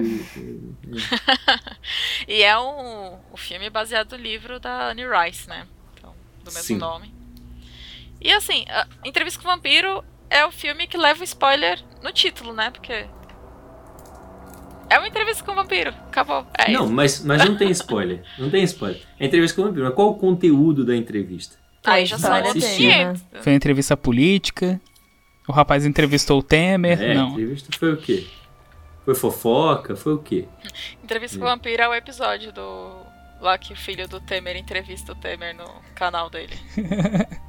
no canal do. Tem um livro brasileiro. É... Deixa eu ver, puxar o nome do autor. Mas- do autor, mas o nome do livro é O Vampiro que Descobriu o Brasil. Não sei se vocês já viram o livro. Não, o livro de vampiro é só Choque. André Bianco, só. Para, Felipe. Por que para? O vampiro. Ah, eu gosto André de André... Bianco Não, mas é eu bom, gosto de André cara. Bianco. Tô falando que não é só André Bianco. Eu sei, tem sacanagem. O Vampiro que Descobriu o Brasil é de 99, o livro. E ele é escrito por Ivan Jaffe. É, E conta a história do vampiro que veio pro Brasil junto com o Pedro Álvares Cabral. Nas, nas primeiras na- naus. É muito divertido de ler. É, é um livro bem curtinho, porque ele é infanto-juvenil. mas Então ele é bem rapidinho a de ideia você é bem ler. legal, né? Ele é bem fininho e tal. É, mas a ideia dele é muito bacana. E aí todas as, as várias situações reais é, tem dedo do vampiro, entendeu? Tipo, é bem bacana. Então, assim, o, o livro é bem curtinho, você lê rapidinho. Mas vale aí pela, pela diversão. Quem sabe um plot aí pra, pra narradores. Léo, fica a dica. Sim. Pegou aí direto, né? Já, já tem que jogar é, Vampira direto. Máscara, já vai ter que criar uma história de vampira. Eu queria, eu queria deixar aqui claro, registrado, que o Ferraz veio falar Louco. comigo. já. Eu mandei Que mensagem pra rápido! ele. É, Eu falei, ele falar Não cobre ele, aqui. por favor. eu Ferraz do Vale das Trevas já veio falar aqui comigo, falando que história é essa? Tá querendo jogar vampiro? Tá aqui Pega um cobertor, mandei pega o seu ele, cobertor. falei, Cara. É. É. Mandei mensagem pra ele, que absurdo é esse que você não chamou o Léo ainda pra jogar vampiro? Como assim? Ele, calma, Larissa. Eu, calma nada. Arrume isso. Eu, eu vou chamar Mas o Léo pra jogar Cthulhu, viu, ele chama pra jo- jogar vampira. Pronto, Ótimo. fechado. Jogar eu jogo. E, cara, vocês não tem. no- eu- esses dias eu joguei uma one shot de Cthulhu, Call of Cthulhu aqui. Aí, meio da tarde, foi 3 horas da tarde. Ok, tudo bem. Mas eu botei, desliguei as luzes, botei uma música tá, pra dar um. Entrar no né, clima. um terror. Aí, beleza, tô jogando e tal. A aventura tá acontecendo, começa a acontecer coisas estranhas. Meu irmão, do nada. Eu vejo um, um bicho, uma coisa passando embaixo da minha porta, assim, na velocidade. A minha mãe jogou um papel por debaixo da porta pra me dar susto, de sacanagem. Que eu falei pra ela, mãe, eu vou jogar um jogo de terror ali, não sei o que. Ela fez isso de sacanagem, precisava me dar susto. Minha sogra é irmã- maravilhosa, viu? Sua mãe é maneira. Sua mãe é incrível. Pô. Mãe eu do falei Léo, pra ela, vou parabéns. contar essa história. Eu falei pra ela, vou contar essa história no podcast. Ela é bom que tá falando de mim. tá bom. Parece minha mãe, Tá cara. certíssima. Ai, gente, bom demais. Assim que é bom, pô. Você Pô, entra no ela te ajudou ainda. Pois é. Tá reclamando Foi. aí, ó. Por quê? Entrevistas do Vampiro é bom pra assistir em casais. Não em casais. Um casal Se- ou dois. Não, não sei quantos forem. Por que assistir o filme, né? Por que assistir com uma Cara, pessoa a mais? Se essa sinopse não te convenceu, pensa que você vai assistir um filme que tem Tom Cruise, Brad Pitt e Antônio Bandeiras contracenando. Já vale muito a pena. Como né? é, amor? Com certeza. Vamos continuar aqui. Ótimos atores. É... Alice Super é um clássico também, gente. Então, Tem a, a. Como que é o nome dela? A. Mary Opa, mais uma referência. Kristen, sei lá o A quê. Kristen Dunst. Dunst, é, que é a namorada que é a, que é a Mary Jane. Aí o Tom Holland aí de novo. Mais uma vez o Peter Parker aparecendo aqui. Olha só. E agora, calma, eu vou continuar. O próximo filme da lista, a próxima indicação é The Evil Dead 2, por, não 1, o 2, porque o 2.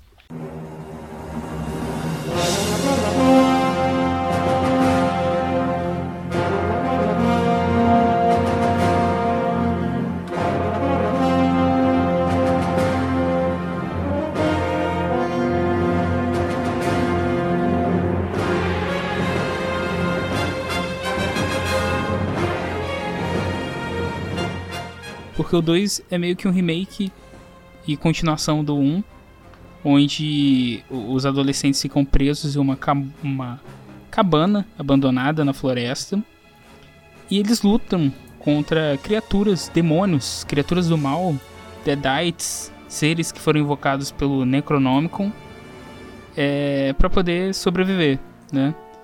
E um dos principais, o protagonista dessa história é Ashley. Ash, que é um, um É, personagem Ashley, né? fantástico. Né? E tem amor. E tem amor, porque, assim, mais ou menos, né? Ah, é amor. Ele arranca a cabeça do namorado, mas tá bom, né? Mas aí eu, eu cito o que isso tem a ver com Homem-Aranha. Hum, Vai, amor. Ah, lá vem. O Sam que, Raimi, o Sam Raimi dirigiu os filmes do Homem-Aranha, os primeiros filmes do Homem-Aranha. Só por isso já vale a pena assistir, já vou colocar ele na lista aqui. Com certeza. Viu? Anota aí, ó. The Evil Dead 2.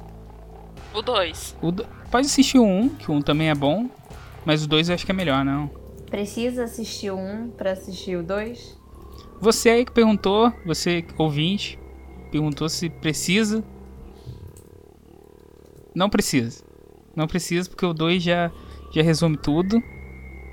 Agora a Gabi pode perguntar se por que assistir. Ah, a Larissa já falou, né, que a menina perde a cabeça.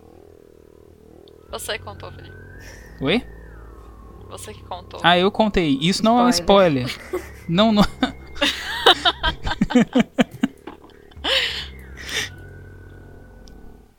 eu achei. Sei. Parecia a voz do Google, spoiler. Spoiler, é. Não, não é um spoiler porque ela já. Eu acho que no começo do filme ele já meio que reduz a história do primeiro e já mostra que ele tentou. que ela foi possuída pelo, pelo mal. Mas agora você deu mais spoiler. Agora eu dei mais spoiler ainda. Mas não, mesmo que você tenha todos os spoilers do mundo, você vai querer assistir Evil Dead. E é muito confiança. bom porque eu assisti com a Pan e ela adorou. Ela nunca tinha assistido. Foi romântico? Foi, foi bem engraçado. E romântico. A Gabi te perguntou se foi romântico, você falou que foi engraçado. E romântico. Engraçado e romântico. Engraçado. Ok. Ah, O que, o que, que a gente não faz pra É se divertir, eu- né? Com nossas amadas e amados. É isso aí. Mas, vamos falar agora sobre os jogos. Você que quer jogar, você ouvinte, quer jogar com seu companheiro e sua companheira, aqui é a hora. Aqui a gente lançou. Lançou não. Aqui a gente listou jogos para jogar a dois. Ou com os amigos, né? Chamar outros casais para jogar com vocês. Ou até sozinho. Onde você. Sozinho assim. Morreu, passou o controle. Ou um joga e o outro orienta. E Ou é caso, sozinho aqui. ou caso seu parceiro ou sua parceira seja um fantasma também. Ah, é. Ou criado você- pela sua cabeça. É. Aqui é muito comum isso. Aqui no Zona Sombria você você encontra de tudo. e o primeiro jogo da nossa lista é o Stay Close, lançado em 2016.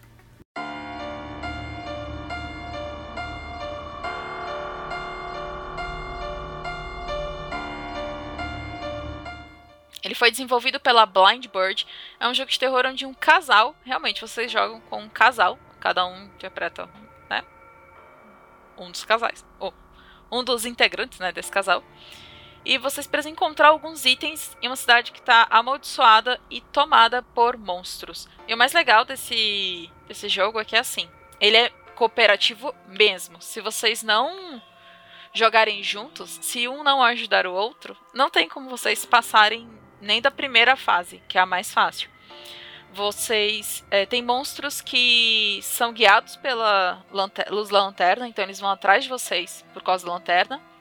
E tem monstros que ficam paralisados com a luz da lanterna. Então, enquanto um ilumina, o outro passa, e aí o outro que passou ilumina de novo pro outro passar. É um jogo muito assim, é o tempo todo tem que estar um ajudando o outro para poder passar pela, pelas fases. Eu não joguei ainda, mas a gente ainda tá pensando, né, Felipe? Eu, Fernando, você, a gente tá vendo ainda Sim. como é que a gente vai jogar. A gente vai jogar em algum momento da nossa vida. Sim. E ele custa 18 reais na Steam. R$17,99. Amor, você já pode comprar, viu? Achei interessante. Vai ser engraçado a gente jogando. Eu acho super válido vocês jogarem juntos, sério. Tá bom. Steam é só computador, tá bom. Tá bom. É, é, não tem não. Stay Close. Não tem Stay Close pra console, eu acho. Não, só PC. Vai ser legal. Tá bom. Tô, tô adicionando aqui na lista. Tô- E- Gostei desse aí. Parece bastante interessante. Nunca joguei, mas me interessei. E acho baixa que vale a no, pena. baixa no seu computador, tá? É que Cada um baixa em um, entendeu? E aí a gente joga junto, ao mesmo Você tempo. tem dois, amor. Ups.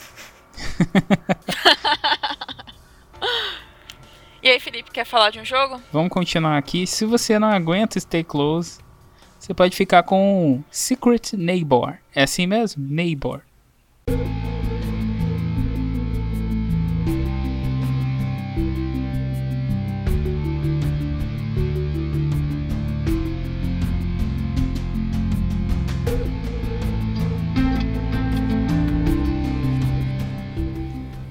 Eu acho que é, né? É. Neighbor. É, Neighbor. é. de 2018. Ele é um jogo de horror, mais ou menos, multiplayer, onde são várias criancinhas que tentam resgatar um, um coleguinha e, um- e dentro de dentro de um porão do vizinho. O problema é que uma das crianças é o vizinho disfarçado. Aí que Eita. ferra os, os bagulho. Aí que o jogo começa a dar problema, né? Que você não sabe quem é quem e vira um um, um João Carpinteiro no final das contas. Esse jogo é muito divertido. Ele é Sério, multiplayer sim. também? Multiplayer. Ele é multiplayer. Então anotem aí. E. Secret Nei- Neighbor, né? Secret Neighbor. é. Muito bom. Procurem. E ele dá altos sustinhos, é bem legal. Ah, e tem um jogo que não tá na nossa lista, mas que vale super indicar. É o. Hide and Shirk.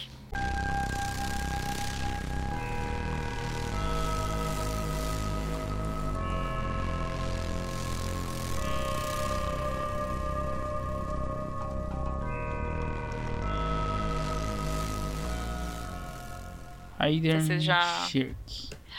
And Shirk. Não sei de que ano que ele é. Deixa eu dar uma bisoiada aqui. And Shirk. Mas ele tem na Steam também. Ele é uma brincadeira de pique-esconde. Não sei de que ano que é. Mas vocês jogam de duplo. Então, olha aí, Gabi, Léo, a indicação. Vocês são duas crianças no ensino no colégio. Vocês ficam presos depois do horário na escola. E vocês ficam magicamente invisíveis. E o objetivo é um dar mais susto no outro durante o, o round.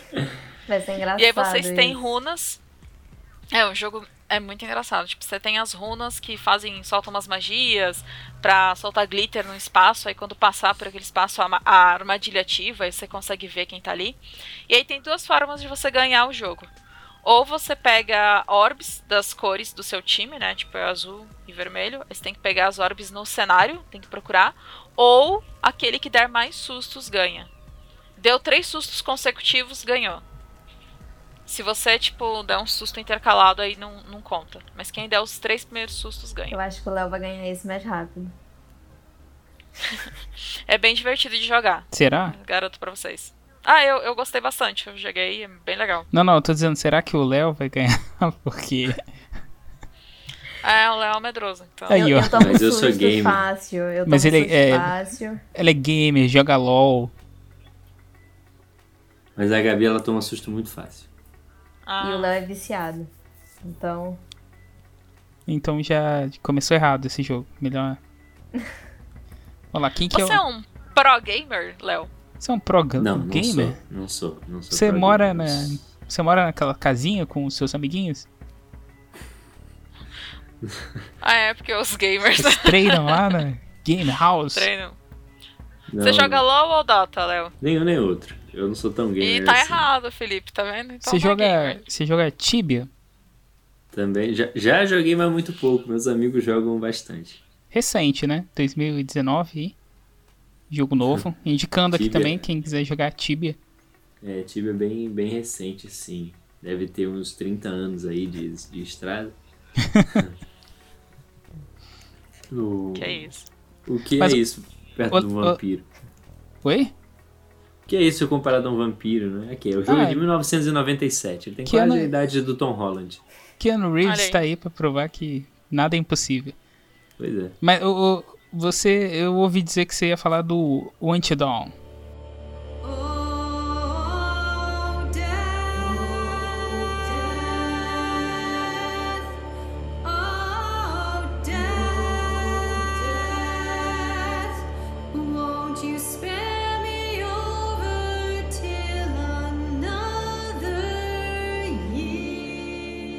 Exatamente. Eu vou falar do Until Dawn, que é um jogo que eu já joguei, que eu acho incrível. Eu acho excelente pra jogar em dupla, jogar com seu parceiro ou sua parceira, ou com amigos, como for.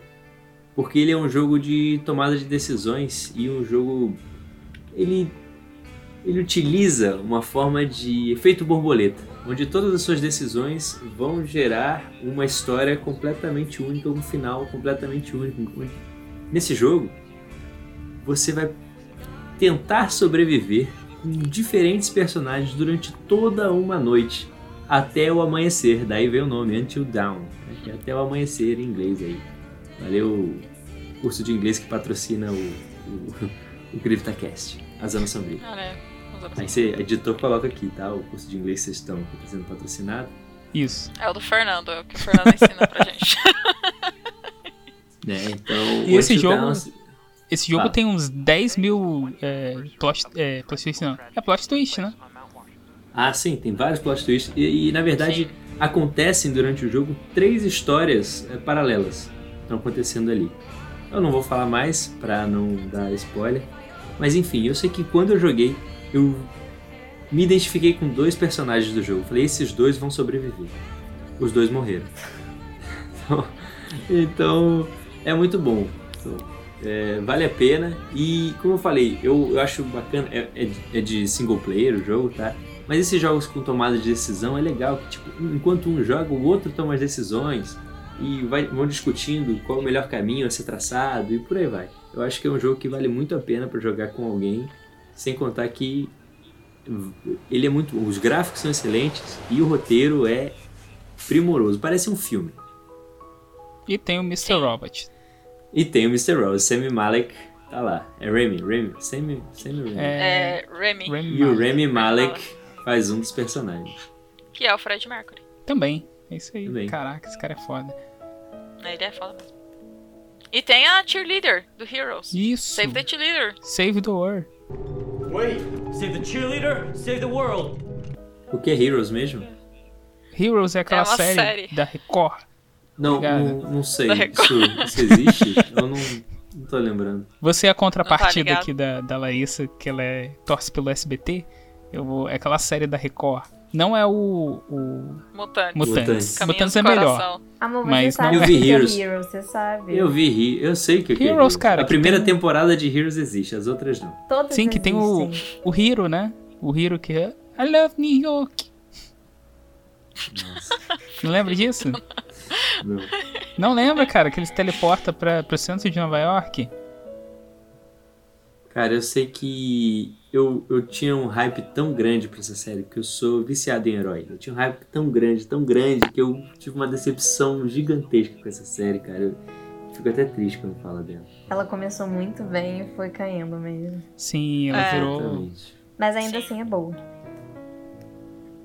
Sim, sim. é legal. menos, mais ou menos. O, o começo dela é bem legal, cara. O começo dela é bem legal. Ainda mais com o Isaac, que eu acho maneiro, que ele pinta lá os, os quadros que. os quadrinhos, né? Ah, o pintor é, é maravilhoso. Esse personagem é muito bom. Continuar aqui. Mas- Larissa, você quer continuar? Vamos continuo? continuar. Quem aí quer falar de Resident Evil 5? Eu, eu tenho que falar Quer do falar? Revelations porque eu tenho que fazer um tutorial aqui. Ah, tá, desculpa. Então eu vou falar de Resident Evil 5. Resident Evil 5 foi lançado em 2009.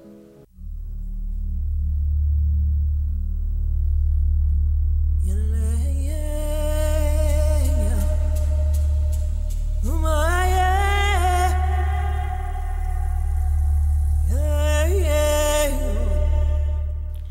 você joga com Chris Redfield, que, né, tá à base de anabolizantes, né, depois de todos os incidentes. Que ele queria quebrar os dentes do Wesker. Albert Wesker. Pra ir pros fãs de Resident Evil. Você joga com o Chris Redfield e a Shiva Alomar. Alomar? É isso mesmo? Isso, é isso nome mesmo. Alomar. Em uma investigação terrorista em Kijuju, uma região fictícia na África. É o quinto jogo da franquia, né? Resident Evil 5. Não o quinto jogo que lançou, porque teve os spin-offs, né? O Resident Evil Outbreak, teve o Code Veronica, teve outros, né? Foram lançados. Mas ele se passa cinco anos após os acontecimentos de Resident Evil 4. E tem como você jogar de dois. É o primeiro jogo da franquia que você consegue jogar de dois? E. é, Sim, Eu acho que é, é. o primeiro. Não, não é o primeiro. Tem o Eu acho que o Outbreak. Outbreak, o Outbreak você já jogava de dois. Você pode jogar mais, até mais que dois, né? Porque você pode conectar com várias pessoas, só que nunca funcionava direito. É, no Playstation não dava mesmo. O, o, o Resident Evil, o 5, ele tem split screen, que divide a tela, né? Que é horrível, mas dá pra é jogar. horrível, nossa senhora. Nossa, é muito ruim. Mas dá pra jogar, né? Porque cada um controla um personagem. E assim, eu me diverti bastante. Porque ainda assim eu gosto do 5. Eu acho que ele contribui bastante pra lore de, de Resident. É, é, foi o que a gente discutiu lá no primeiro Resident... No primeiro Resident, ó. Lá no primeiro CryptaCast, quando a gente falou sobre o Resident Evil, porque a série tomou um rumo que muitos fãs não gostam, mas que não tinha outro rumo pra tomar. Com certeza. Porque eles já, eles já eram policiais treinados, né? Todos da STARS. É, eles já tinham treinamento militar. Então seria óbvio que com o passar do tempo eles ficariam mais. é, o, o jogo passaria. é, deixaria de ser um jogo de terror para ser um jogo de sobrevivência tática, né? Basicamente. Porque você tá sobrevivendo a, uma, a zumbis e zumbis, coisas que você já tá lidando há muitos anos. Porque, ó, se a gente parar pra ver, Resident Evil 5 se passa 4 anos depois do 4. E o 4 se passa quantos anos depois do, do 2 e do 3? Eu não sei. É bastante tempo, porque o É Leon bastante já, tempo. Então, assim, já se tornou são- agente, né? Da, é, do governo dos Estados pessoal do Unidos. presidente. Isso. É. Pessoal do Então, assim, presidente. Isso. Então, assim, são anos e anos de treinamento e desenvolvimento que ele- eles tinham que ter. Então, a série tomou um rumo aí que, querendo ou não, ela deveria tomar. Mas o 8 resolveu esses problemas, né? Oi? O 8 não, o 7. O 7 resol- resolveu esses problemas. É. Você já tá prevendo aí que Tô vai lançar prevendo 8? que vai sair lobisomens aí. agora é só remake, agora é só remake. Não, agora, é- agora o Não, Fernando pô. vai estar errado. Agora é um remake de Resident. E Resident é, agora é só remake. Mas, pô, os remakes estão ficando muito bons. Sim, estão ficando Vocês estão ótimos. acompanhando. Então, ó, excelentes. E antes do Felipe, já que o Felipe quer falar de Revenant, você quer falar, Léo, do Resident Evil 6? Não, não joguei. Não joguei. E nem precisa Eu jogar. porque esse jogo É. é terrível.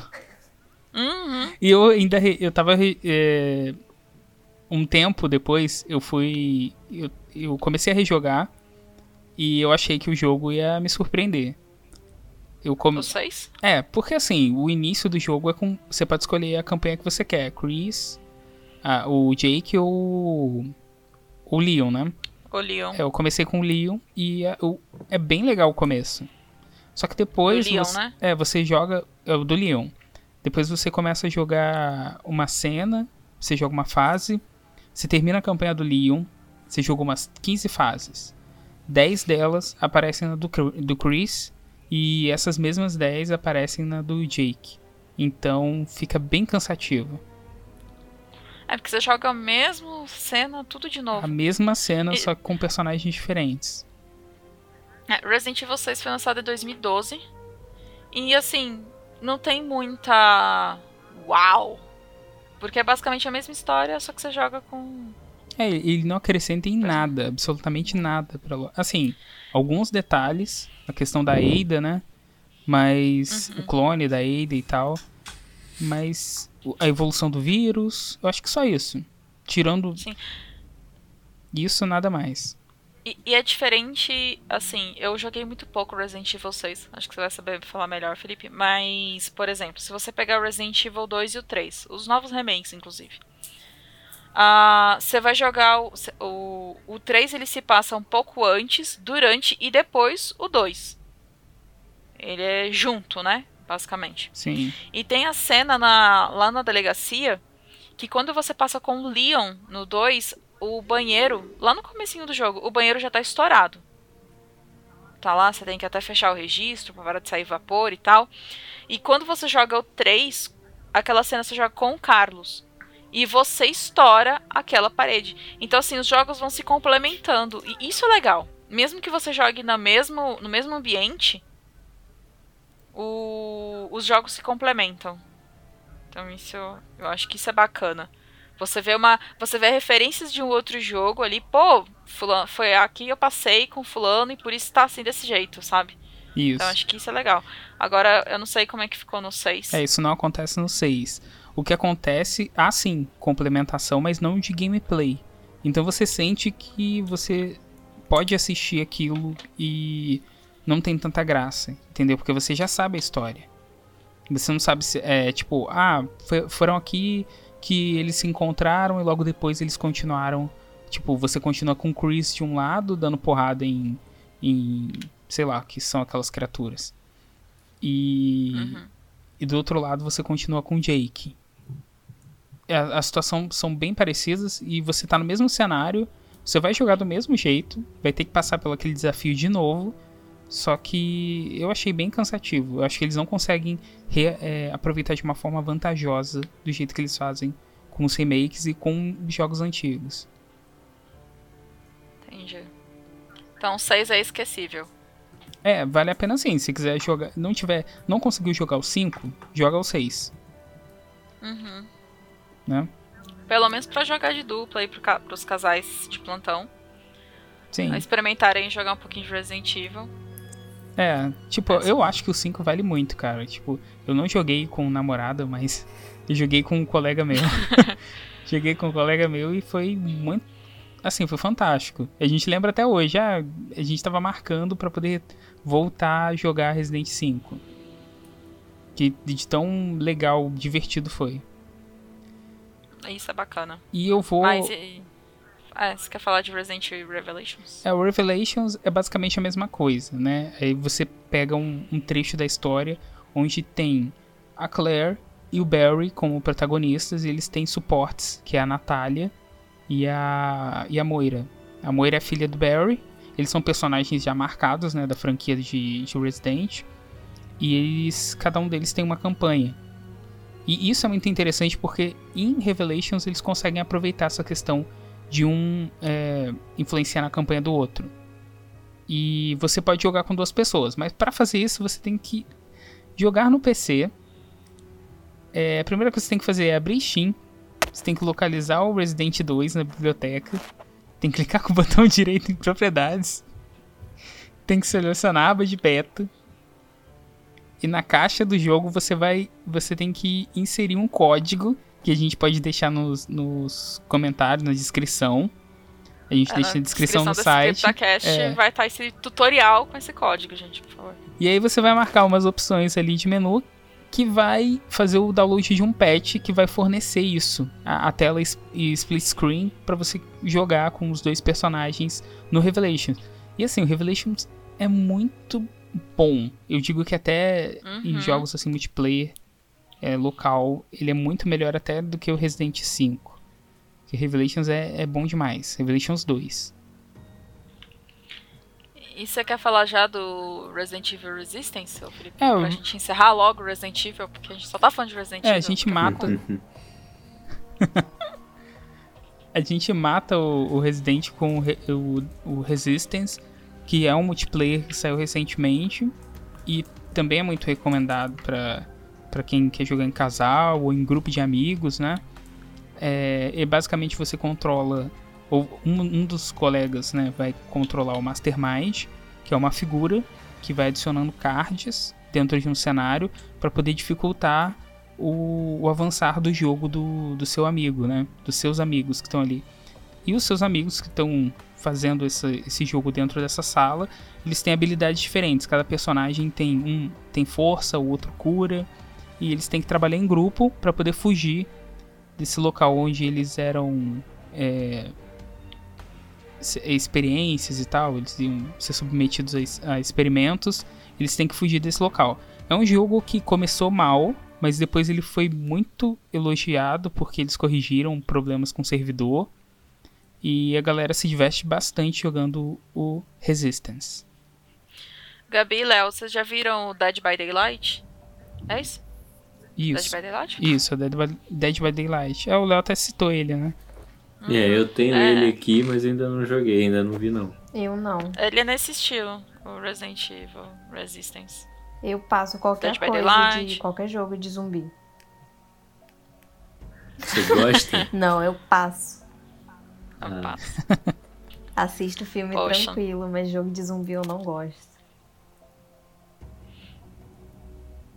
Eu, eu sou uma meio pena, meio. é uma pena, porque tem os jogos da Telltale, do, do, do, The Walking Dead. do Walking Dead, que são incríveis. Eu sou fãzaço da Telltale, qualquer jogo deles eu já joguei, eu, eu quero jogar. Os caras são, pra mim, aquele estilo de jogo ali, pra mim, é excelente. Cara, só vou te dar Ah. uma notícia ruim que é a Telltale. Sim, ela, ela, ela faliu, mas já compraram, algum, alguma empresa, não lembro quem foi, comprou os direitos da Telltale e vai reabrir. É, eu acho que eles vão terminar o, o The Walking Dead. Já lançaram o outro. É, eles fala- eu ouvi falar que a Telltale tinha fechado e que os direitos iam pro pra uma empresa que ia terminar The Walking Dead. Isso, Jesus, vou, vou procurar isso bonitinho pra gente poder não falar bem. Aqui tem informação. É, a gente Ah, não sabe aqui exatamente, mas é só procurar no Google aí, você vai ver que tem polêmica aí. Informação, vou chegar com informação aqui. Então, enquanto isso, vamos falar de The Watchers, né, The Larissa? Watchers. Que é desse ano. que é desse ano, de 2020, que é um jogo cooperativo e Furtivo. furtivo também, no qual são dois jogadores que assumem o controle de uma irmã e um irmão. Eu inverti a ordem. seja- Oi? Um casal de irmãos. Um casal de irmãos tentando descobrir a verdade por detrás do desaparecimento da mãe. A mãe deles, né? Isso. Aí você explora um complexo e sinistro de um culto local que tem que trabalhar em conjunto para escapar dos inimigos. Mas tem que ter cuidado. Você está sendo vigiado. É isso aí. a Big Brother, né? Big Brother. O grande irmão. Parece ser bem legal. A premissa é interessante. Então, se Uhum. você quiser jogar com parceiro, parceira, Tá aí. tá aí. O visual dele, eu vou ser bem sincera, eu dei uma olhada e tal, é meio assim tosquinho. Mas eu acho que pra jogar de dupla, de casal, acho que super válido. É, vale a diversão, o... assim. É, o Stay Close também não tem um visual, meu Deus, que fantástico. É pela diversão, gente. Tem que ir pra jogar de dois e se divertir. Se divertir em casal. Que é o que vale, né? É pra isso que a gente tá fazendo esse episódio. Exatamente. Aqui, ó. A Telltale foi comprada agora pela LCG Entertainment, que adquiriu não só os direitos sobre o uso do nome da desenvolvedora e todo o catálogo dela, e alguns direitos de licença que pertenciam à empresa como The Wolf Among Us e o Batman. Então, a Telltale não morreu. Morreu, mas vai Morreu? reviver, tipo zumbi. Tipo zumbi. Tipo, tipo Isso. o Goku, né? É, tipo Goku. Naquele Morre episódio que não tem spoiler. Então vamos falar aí sobre Obscure 1 e 2. Vamos fazer um combo. O Obscure ele se passa num colégio, né? De Leafmo- Leafmore, né? E ele é dirigido, Leafmore. é dirigido pelo diretor Herbert Friedman. E um dia, um aluno chamado Kenny decide fi- eh, ficar até tarde na escola. E quando ele percebe que a mochila foi roubada. Isso é uma coisa bem bizarra que acontece no jogo mesmo. E eu nu- nunca entendi o motivo, mas tá bom. Quando ele tenta Eu acho que foi proposital. foi, né? Foi pra atrair ele. Quando ele tenta perseguir a pessoa que roubou lá, ele acaba chegando a um porão, uma sala bizarra, e encontra um aluno chamado Dan, que tá no estado meio bizarro, meio estranho, né? O Até aí você mais só acompanha o personagem. Você vai jogando, mas não tem muita, muita ação o que você fazer. Porque aí já é o jogo. Sim, Mas sim. aí é, é muito, tipo, o que vai. O que tá acontecendo ali na hora, sabe? Ele não tem muito. É, por exemplo. Não tem ação. Você só persegue só o personagem. Isso mesmo. E depois, né, você se, é, durante o jogo, você se divide em o jogo se divide, né, a- a- o roteiro dele se divide em dois núcleos, né, que são dois adolescentes diferentes, de um grupo de adolescentes.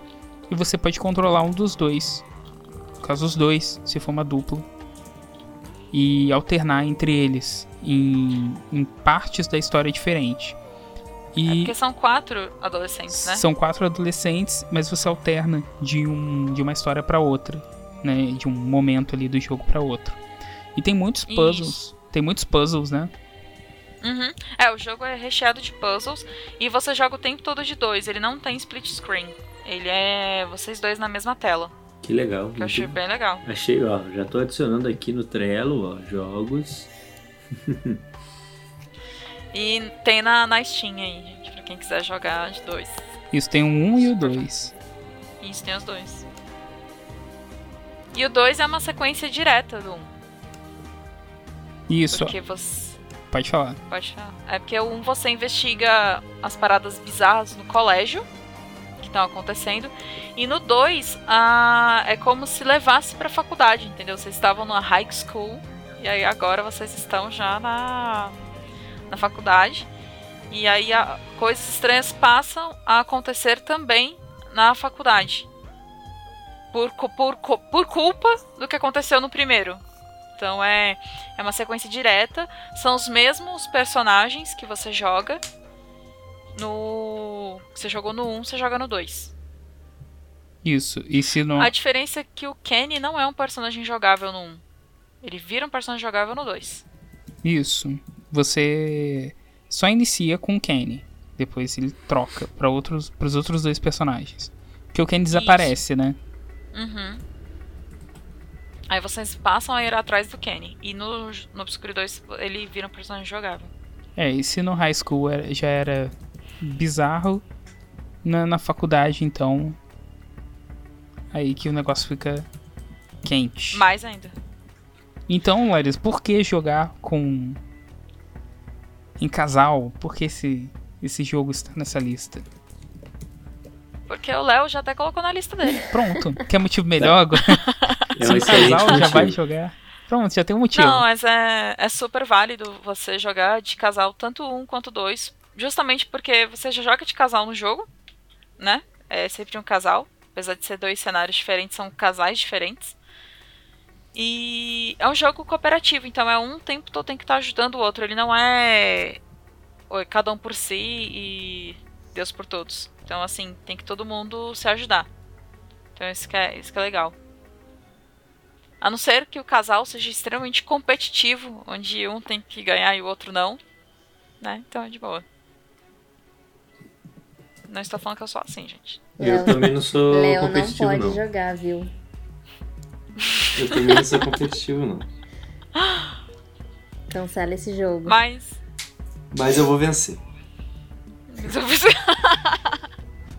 Mas tem um jogo que é muito bom para casal também, ou pro dupla de amigos e tal, que é o We Were Here, que foi lançado em 2017. Ele é um jogo diferente, mas ele tem uma experiência de terror, onde vocês dois é, exploram uma mansão. Só que em momen- vocês estão em ambientes diferentes. Um vai ser um bibliotecário, um estudioso, e o outro vai ser um explorador. Vocês dois estavam numa. Ai, como é que fala? É, deve ter aqui, gente. Biblioteca? Não, é. As pessoas vão fazer investigação. Num Tipo, uma castelo investigação. congelado. Não. Eu tô ai, lendo tipo- tudo que tá aqui. É, não, tem a Não é palavra uma missão, aqui. é a missão, né? O tipo de missão. É, Ah, tipo uma entendi. missão. É... Exploração. Investigação. É uma caravana, é um. Caravana do. Da Roda da Fortuna. Ai, caramba. É... Silvio Faz o Santos. Silvio. Vai, oi, vem, vem pra cá, vem pra cá, vai que vai, vai pra lá, vai pra lá. Não consegue, né, Moisés? Mas olha só. É a caravana do Ok-Tok. Eu não consigo lembrar. o É a caravana de Mogi, olha a caravana. Mas vocês estão com um grupo de pessoas nas montanhas e vocês acabam se separando desse grupo e encontram um castelo abandonado no, no gelo. E quando vocês entram, vocês são surpreendidos e são sequestrados e colocados em salas diferentes. Vocês têm apenas walk-talk para se comunicar. E enquanto o bibliotecário conta, é, na verdade conta não, ele tem as respostas ali na sala dele e ele tem que ir atrás das respostas. O explorador ele precisa resolver os puzzles com as dicas que o bibliotecário passa para poder passar de fase e não morrer, porque tem, tem momentos que você é perseguido, tem momentos que você está para morrer, afogado e tal. Então, é um jogo bem legal. Pra jogar de dois é super divertido. Eu joguei com o Fernando e a gente se divertiu horrores. Foi bem legal. A gente nem viu a hora passar. Então tá aí o motivo, né? Eu vou jogar também algum dia. Sim, não, super válido. Eu, e Léo e Gabi é um jogo bem leve. Então, assim, não é super leve, mas dá pra jogar de boa. Não, é, ele é bem tranquilo. Tipo, eu lembro que vocês pediram pra, pra eu baixar aqui. Eu baixei bem rápido. E ele é muito fácil. Tipo, ele entra muito rápido. O, só pra achar o jogo, né? Que é complicado. Você realmente tem que ter uma pessoa pra jogar. Isso, não não tem dá como jogar, jogar sozinho. sozinho. Eu posso. Acho que vale a experiência pra vocês se divertirem. Se Sim, não com tiver, se não tiver zumbi, eu topo. Não, não tem zumbi. Fica tranquila. The Walking Dead. Vamos lá, Cuphead é a próxima dica aqui. 2017. Cuphead é um joguinho que emula aqueles desenhos antigos. É, estilo. Eu, eu vou- Boop Isso, Bat Poop. e o Gato Félix. Eu acho que mais Bat Poop, porque tem aquela parada meio satânica nos desenhos. É, é. Não sei é se. Pu- é, é, a Bad Pool tem muito disso. E o Cuphead, ele é pra dois jogadores. Você vai. em- Você, Cuphead, né? É, só cabeça de copo. É, na verdade, xícara. Uhum. E. São dois jogadores, vocês lutam lá como. Eu não sei, é alguma coisa em relação a pagar uma dívida que, que você adquiriu com o diabo. Né? O jogo já resume a- as situações. Você pode jogar com seu amiguinho, seu namoradinho, sua namoradinha, nessa aventura divertida no inferno. É super válido. Eu tenho medo, gente, desse jogo, então eu não jogo Cuphead. Cara, eu eu- acabei de ver aqui, ó, Betty Boop tem um episódio que o nome é Visita ao Inferno, Ah, mas é muito bom esse episódio. de 1934. É, é episódio que ela tá com frio, ela vai na lareira, joga madeira lá, pega fogo na casa, ela vai pro inferno, dança com os demônios e volta. São 6 minutos e 27, tem no YouTube, vale a pena assistir. Tem todos os episódios, muito bom. Vale a indicação. É isso aí. Deixei até o link aí, se vocês quiserem. Aí o Léo já jogou o link. Aí.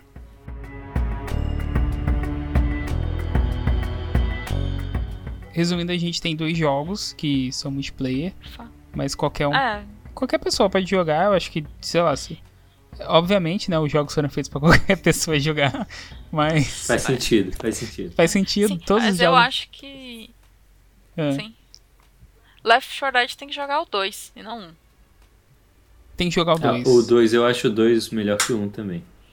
E no 1 e no 2 você tem os cenários do 2. Oh, pera. É isso E aí. no 2 você. e no 2 você tem os cenários do 1. Então não tá Sim. perdendo nada. E tem o Tem como cenário, joga o cenário chuva pesada. Se não for igual a gente jogando aquele dia que travou tudo, que teve mod e. Tinha um mod de parecendo- hardcore Cara, com 200 É, um tanque. nível muito. Só aparecia bicho bruto, foi bizarro. É só não atirar na Witch que vai dar tudo certo. Isso aí. E o outro é o Killing Floor, né? Que é um survival cooperativo também, em primeira pessoa, que é ambientado em cidades e zonas rurais devastadas da Inglaterra.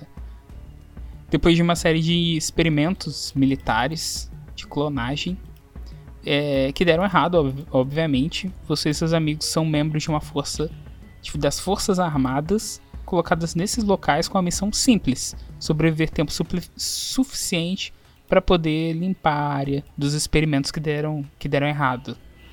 Então, é, é, se encaixa aí no, no padrão do Left 4 Dead também. Então, ou você joga um ou outro, ou joga um depois joga outro. E aproveita.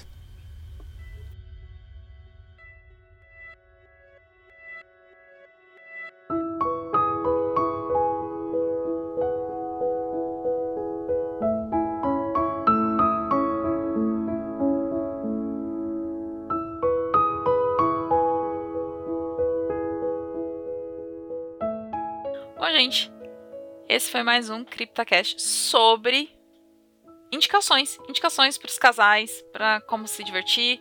Foi um bate-papo também, né? Mais um bate-papo do que indicações. Mas, Mas vale aí variar um pouco. E aí, Léo e Gabi, vocês têm mais alguma indicação? O que vocês acharam dessas indicações? Se vocês quiserem indicar qualquer outra Ou coisa que você- também, né? É. Ou se vocês falarem não, não vale a pena, foi uma bosta, é isso. A hora é agora. Vai, amor. Teve um filme que o Léo comentou outro dia comigo.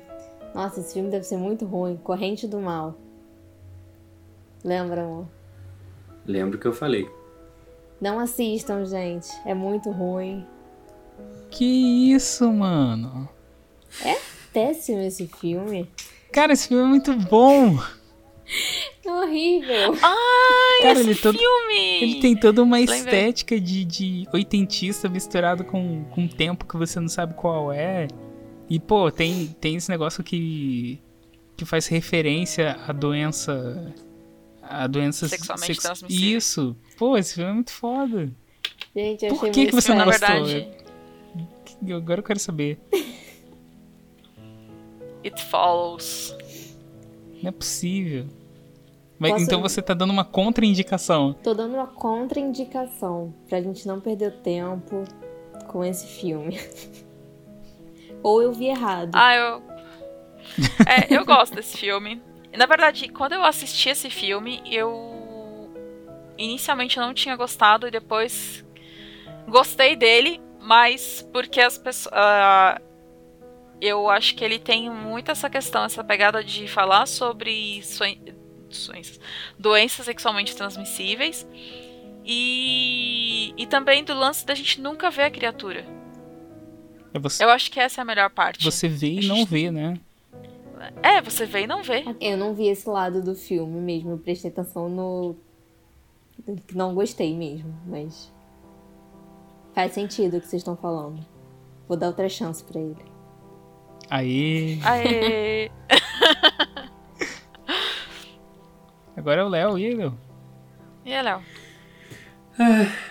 Filme de terror, né? Pode ser filme, Agora- pode ser livro, o que, que você Não, quiser. agora, agora eu vou ter que começar a assistir mais filmes, graças a vocês. Muito obrigado por isso. Mas, Nada. Dispõe. brincadeiras é à parte, bênção. eu vou deixar algumas menções honrosas aqui. Primeiramente, trazendo aqui pro meu lado do RPG e tudo mais, gente, RPG de terror maravilhoso. Tem vários, tá? Tem Cthulhu, tem Alien, tem Cthulhu, Carlos, como você quiser chamar. Tem Clayton. Alien, Clayton, tem. Nossa, são vários. Tem até o Beauregard, é um sistema nacional de um horror mais psicológico na época medieval, bastante interessante. Por aí vai. Já levando agora para os jogos de mesa. Uma menção honrosa aqui a Zombicide, apesar da Gabi não gostar de nada de zumbi, mas Zombicide é excelente. É um jogo muito bom, divertidíssimo. Às vezes demora horas para terminar. Mas ele é. Vale a pena pra jogar com a galera. Eu sei que estamos num momento onde tá difícil, né? Mas se que terminar a quarentena, vale a pena dar uma olhada para jogar Zombicide com os amigos.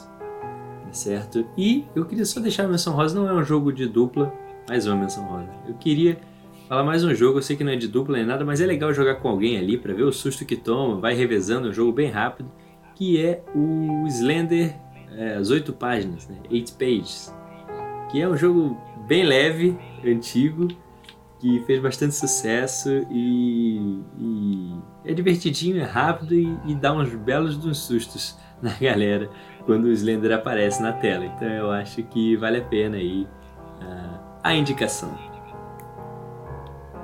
Opa, bacana. E aí, Felipe, quer dar a sua indicação? Quer aproveitar? É, a minha indicação, então eu vou pro jogo de mesa também, eu tava pensando, mas eu vou indicar duas coisas. Primeiro, nosso episódio do ano passado, do Dia dos Namorados. Quem não ouviu ainda, a gente fez um episódio com o João, do. Eu, eu não consigo falar o nome. Conversa. Necronome Conversa. A gente fez um É episódio. gigantesco o nome. Isso, é, a gente fez o nome com o João, lá, com da galera do Euler lá. O- o- foi Uhum. muito legal, foi divertido. O Fernando foi amaldiçoado, não participou. É, foi a primeira vez que ele foi amaldiçoado. Seja a segunda. E eu vou indicar também o jogo de tabuleiro, já que o Léo indicou aí. Vou indicar também o, o Mansions of Madness, que é um jogo de tabuleiro bem legal, que tem alguns elementos de RPG que foram adicionados nele. Né? É, é, para mim é o melhor jogo de tabuleiro que inspirado no universo de Lovecraft. E eu acho que vale a pena. Aí espera passar a pandemia, espera passar esse caos aí e joga com os amigos. É, tem o Eldritch Horror também, né? Mas o, o, o Mansions of Madness parece ser realmente ainda mais interessante. Ah, eu tenho o Eldritch Horror aqui. Tá. Gabi, você quer dar alguma indicação? Você já deu uma contraindicação. Quer dar uma indicação? Quer dar... Posso dar uma, uma indicação trash? Que eu Claro. amo. Pode. É claro. Super É de um bem-vindo. filme, Planeta Terror. Ah, que, que maravilha. Eu amo esse filme. Velho, mas você gosta que Ele- da- do. É, olha só, você tá falando do Planeta Terror, que é a moça que tem a metralhadora na perna. A metralhadora na perna. Esse filme Cara, mesmo. isso é genial. Esse filme é maravilhoso. Esse vale muito a pena Clássico. assistir. Não é que não assiste Planeta Terror, não tem dignidade. É trash, mas é Tchauzinho, muito gente. Ô, Léo, deixa eu te falar uma coisa, sério. Agora você vai falar que esse filme do o Planeta Terror tem zumbi, tá? Não, Esse tem? Olha Tem zumbi. Tem. E ela não gosta de zumbi Tem e tem zumbi. Não, Não, ela não gosta de jogo com zumbi, ela ama Exato. filme. Ah, pode. Ah, tá, entendi. Aí sim, faz sentido. filme com zumbi é tranquilo. Agora sim. Eu, eu senti falta aí de filme de alienígena. Filme de alienígena pode entrar nessa lista aí também. Eu também Contatos gosto. imediatos de terceiro grau. Aí. Sim. Nossa, sim. Uma super indicação. Eu gosto de Alien Isolation. Oh, Alien Isolation é um jogo. Também eu gosto, gosto também do... gosto. Tá, sim, que também é muito bom. Eu gosto de Alien, o oitavo passageiro. Mim, Clássico, clássico, clássico, clássico, clássico. Um dos meus favoritos. Sou muito suspeita porque eu amo sci-fi. Amo ficção científica, então. Mas Alien, o oitavo passageiro, pra mim é. Sim. E a sua, a sua indicação é Alien, não, né? Não. Então, sua A minha indicação. A minha indicação é o jogo We Were Here. Que a gente já falou. Mas que eu joguei com o Fernando. A gente se divertiu horrores. É muito legal. É muito divertido. A gente começou o jogo acho que umas três ou quatro vezes. Porque a gente fez a primeira fase. E quando começou a segunda, o Fernando morreu. E a gente teve que começar tudo de novo. Só que é a primeira vez que a gente fez o puzzle, né? O primeiro puzzle a gente foi mais rápido. Só que você vai acontecendo as coisas e, tipo, chega uma hora que, pô, o personagem morreu. Aí começa tudo de novo. Mas você passa mais rápido. Mas é um jogo muito legal, é muito divertido. E dá pra também, se você quiser trocar, né? Tipo, um, um- o outro ser explorador, o outro ser bibliotecário. Vale muito a pena. Então, assim, é um jogo bem legal. Super indico. Tá, eu quero jogar isso aí. Chama a Pan pra jogar contigo, cara. Sim, vai- sim. Vocês vão se amarrar, cara, sério. Léo e Gabi, joguem, vocês vão adorar. Cara, é muito bom. We Were Here, já, tá, Imagina. já tô pesquisando aqui agora. inclusive. E é muito divertido. E não tem zumbi, Gabi, pode ficar tranquilo. Então, amor, pode botar isso na lista, então. Esse pode Ah. jogar. Joga a Gabi de bibliotecária e o Léo de zumbi, já que o Léo é Zumbi. gamer. Tem pro. zumbi. Pô, de zumbi não! Esquece ai, zumbi. É, joga o Léo de explorador. Se o Léo é um gamer pro, ele vai. Vai dar conta. Porque eu joguei de bibliotecária, fiquei mais tranquila. Porque o Fernando falou que tinha um momento que toda hora que ele olhava pra trás passava um vulto. E eu, cara, se eu tivesse como explorador, eu não ia dar conta de jogar. Não ia dar Então, Você gosto de jogar como bibliotecária. entrar em desespero. Eu entro. É, o meu problema é que eu entro em desespero. Eu gosto do terror, mas eu fico desesperada. Aí eu fico sem reação, eu paro de jogar, eu. Esse Então é o dá. meu problema com o zumbi. Me deixa tensa. Super entendo. Eu não entendi não, mas eu compreendo. Ai, ai. Léo, quer deixar um último jabá? Ah, jabá é sempre bom, né? Se vocês acham que eu sou um medroso, que eu não gosto de terror, vocês estão muito enganados, tá certo? Inclusive, o primeiro episódio do podcast Rolando História se chama A Câmara do Terror. É um audiodrama. Bom, não vou falar mais que isso para não estragar a experiência. Vão lá, podcast Rolando Histórias, em qualquer agregador de podcast, Spotify, Deezer e por aí for. Se não tiver no seu, você me avisa que eu coloco. Para me avisar é só chegar no Instagram ou no Twitter, podcast RH. E vão curtir. Falamos de Alien, falamos, temos uma aventura one shot lá também, é, que tem essa temática ufológica. E por aí vai. Em breve terão novos episódios com conteúdo assustador. Uh. Gabi, Léo, muito obrigada pela presença de vocês. Obrigada aí por virem, comparecerem e participarem dessa loucura que a gente chama de CryptoCast, que a gente chama demais. Eu que agradeço Obrigada. pelo convite. E eu que agradeço também pela experiência, gente. Foi a primeira vez que eu fiz isso na vida. Ah, que bom, Gabi. Espero que você tenha gostado. Foi uma loucura. Mas tá aí. Tá mais que convidada para outros episódios Muito de terror. obrigada. Espero É, muito que tenha obrigado, ficado galera. ótimo o conteúdo, gente.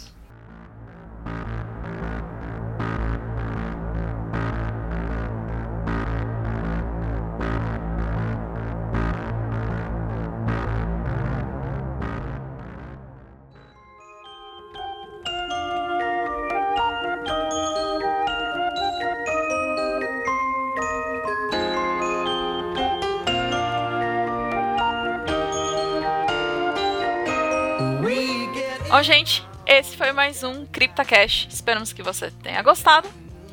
Qualquer dúvida ou sugestão, nossas redes sociais estarão na descrição desse CryptoCast e nossos e-mails. E depois o editor coloca a gravação que a gente já tem. E antes de acabar, a gente não pode deixar de dar os nossos recadinhos. Curta nossa página no Facebook em www.facebook.com Zona Sombria BR e peça para entrar no nosso grupo, o Zona Sombria, a Sociedade do Terror. Estamos também no Instagram e no Twitter com o nome de arroba Zona Sombria.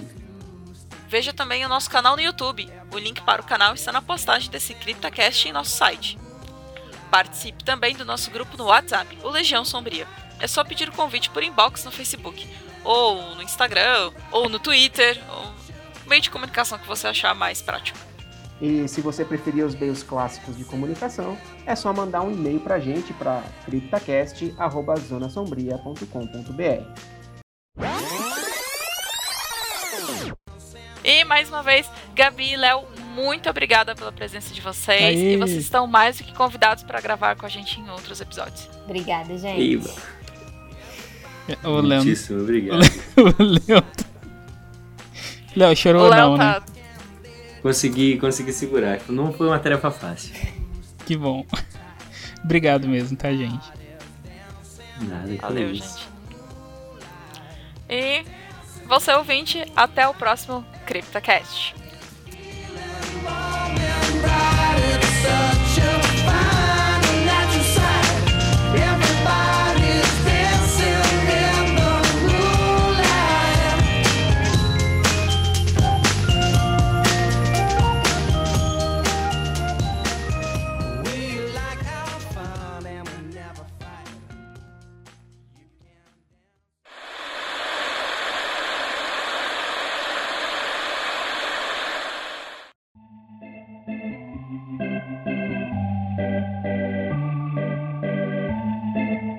Então, pra quem não, não, não, para quem já assistiu, quer saber o, o final, o final, o garoto usa cocaína e a menina é transgênero. claro, Felipe. Não, não, não é isso não. Não, não é esse final não. Ah, como que não... Ô Gabi, fala o final aí, que eu não lembro. Pra mim cortou aqui. O Pode falar o É. final. É. É o melhor, foi melhor ter cortado. Foi a melhor coisa que aconteceu. Isso.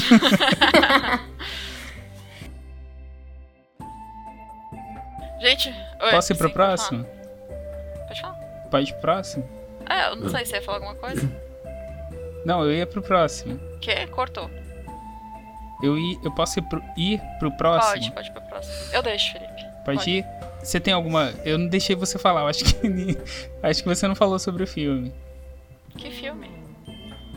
Esse filme que a gente acabou de falar. Eu não assisti, não tenho o que falar.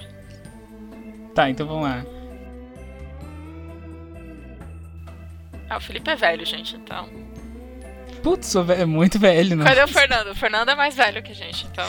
Coitado, Fernando. Vamos continuar. É o mais. Como é que vocês têm um alter ego que é mais velho que vocês? Isso é muito incrível. Muito incrível. É incrível, mais velho, mais sábio. Eu e o Felipe, a gente criou uma figura paterna pra gente, entendeu? Nossa, que horror, cara. Eu, eu posso. Amor, você eu nunca viu posso um amigo oculto, você cara? Não. Não, tadinho, meu pai é mó presente, pô. Meu pai é o que ouve os podcasts, cara. Seu pai assistiu o vídeo de Silent Hill. Eu tô devendo pra ele em específico, que eu tenho que continuar Silent Hill. Foi por quê?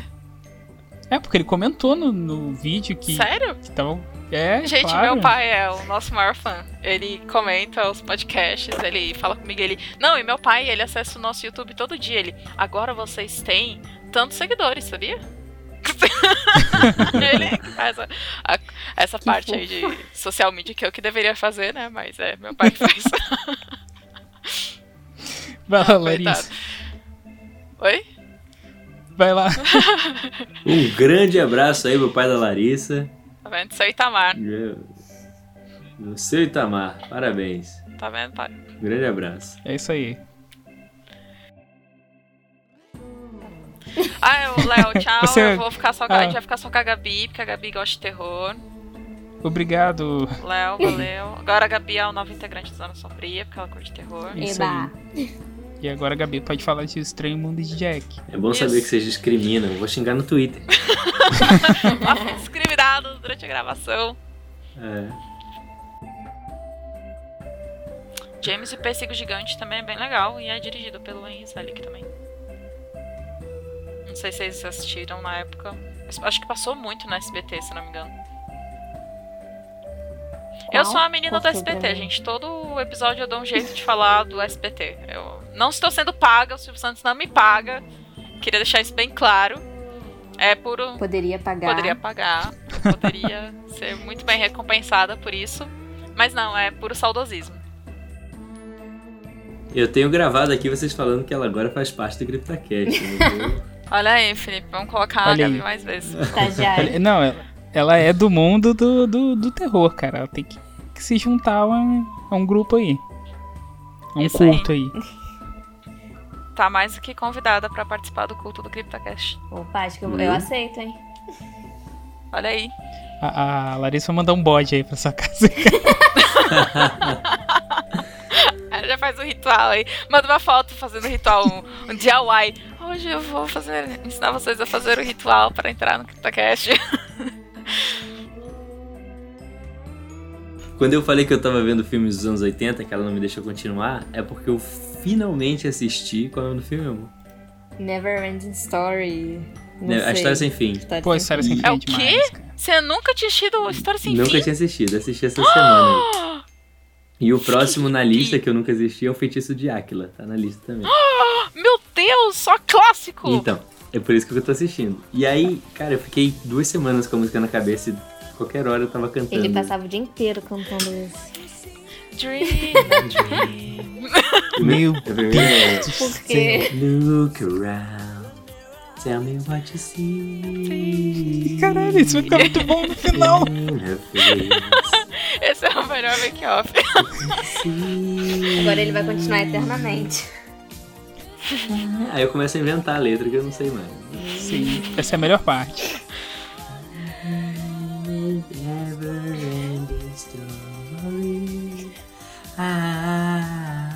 Só eu e o Dustin, rapaz. Tá pensando aqui.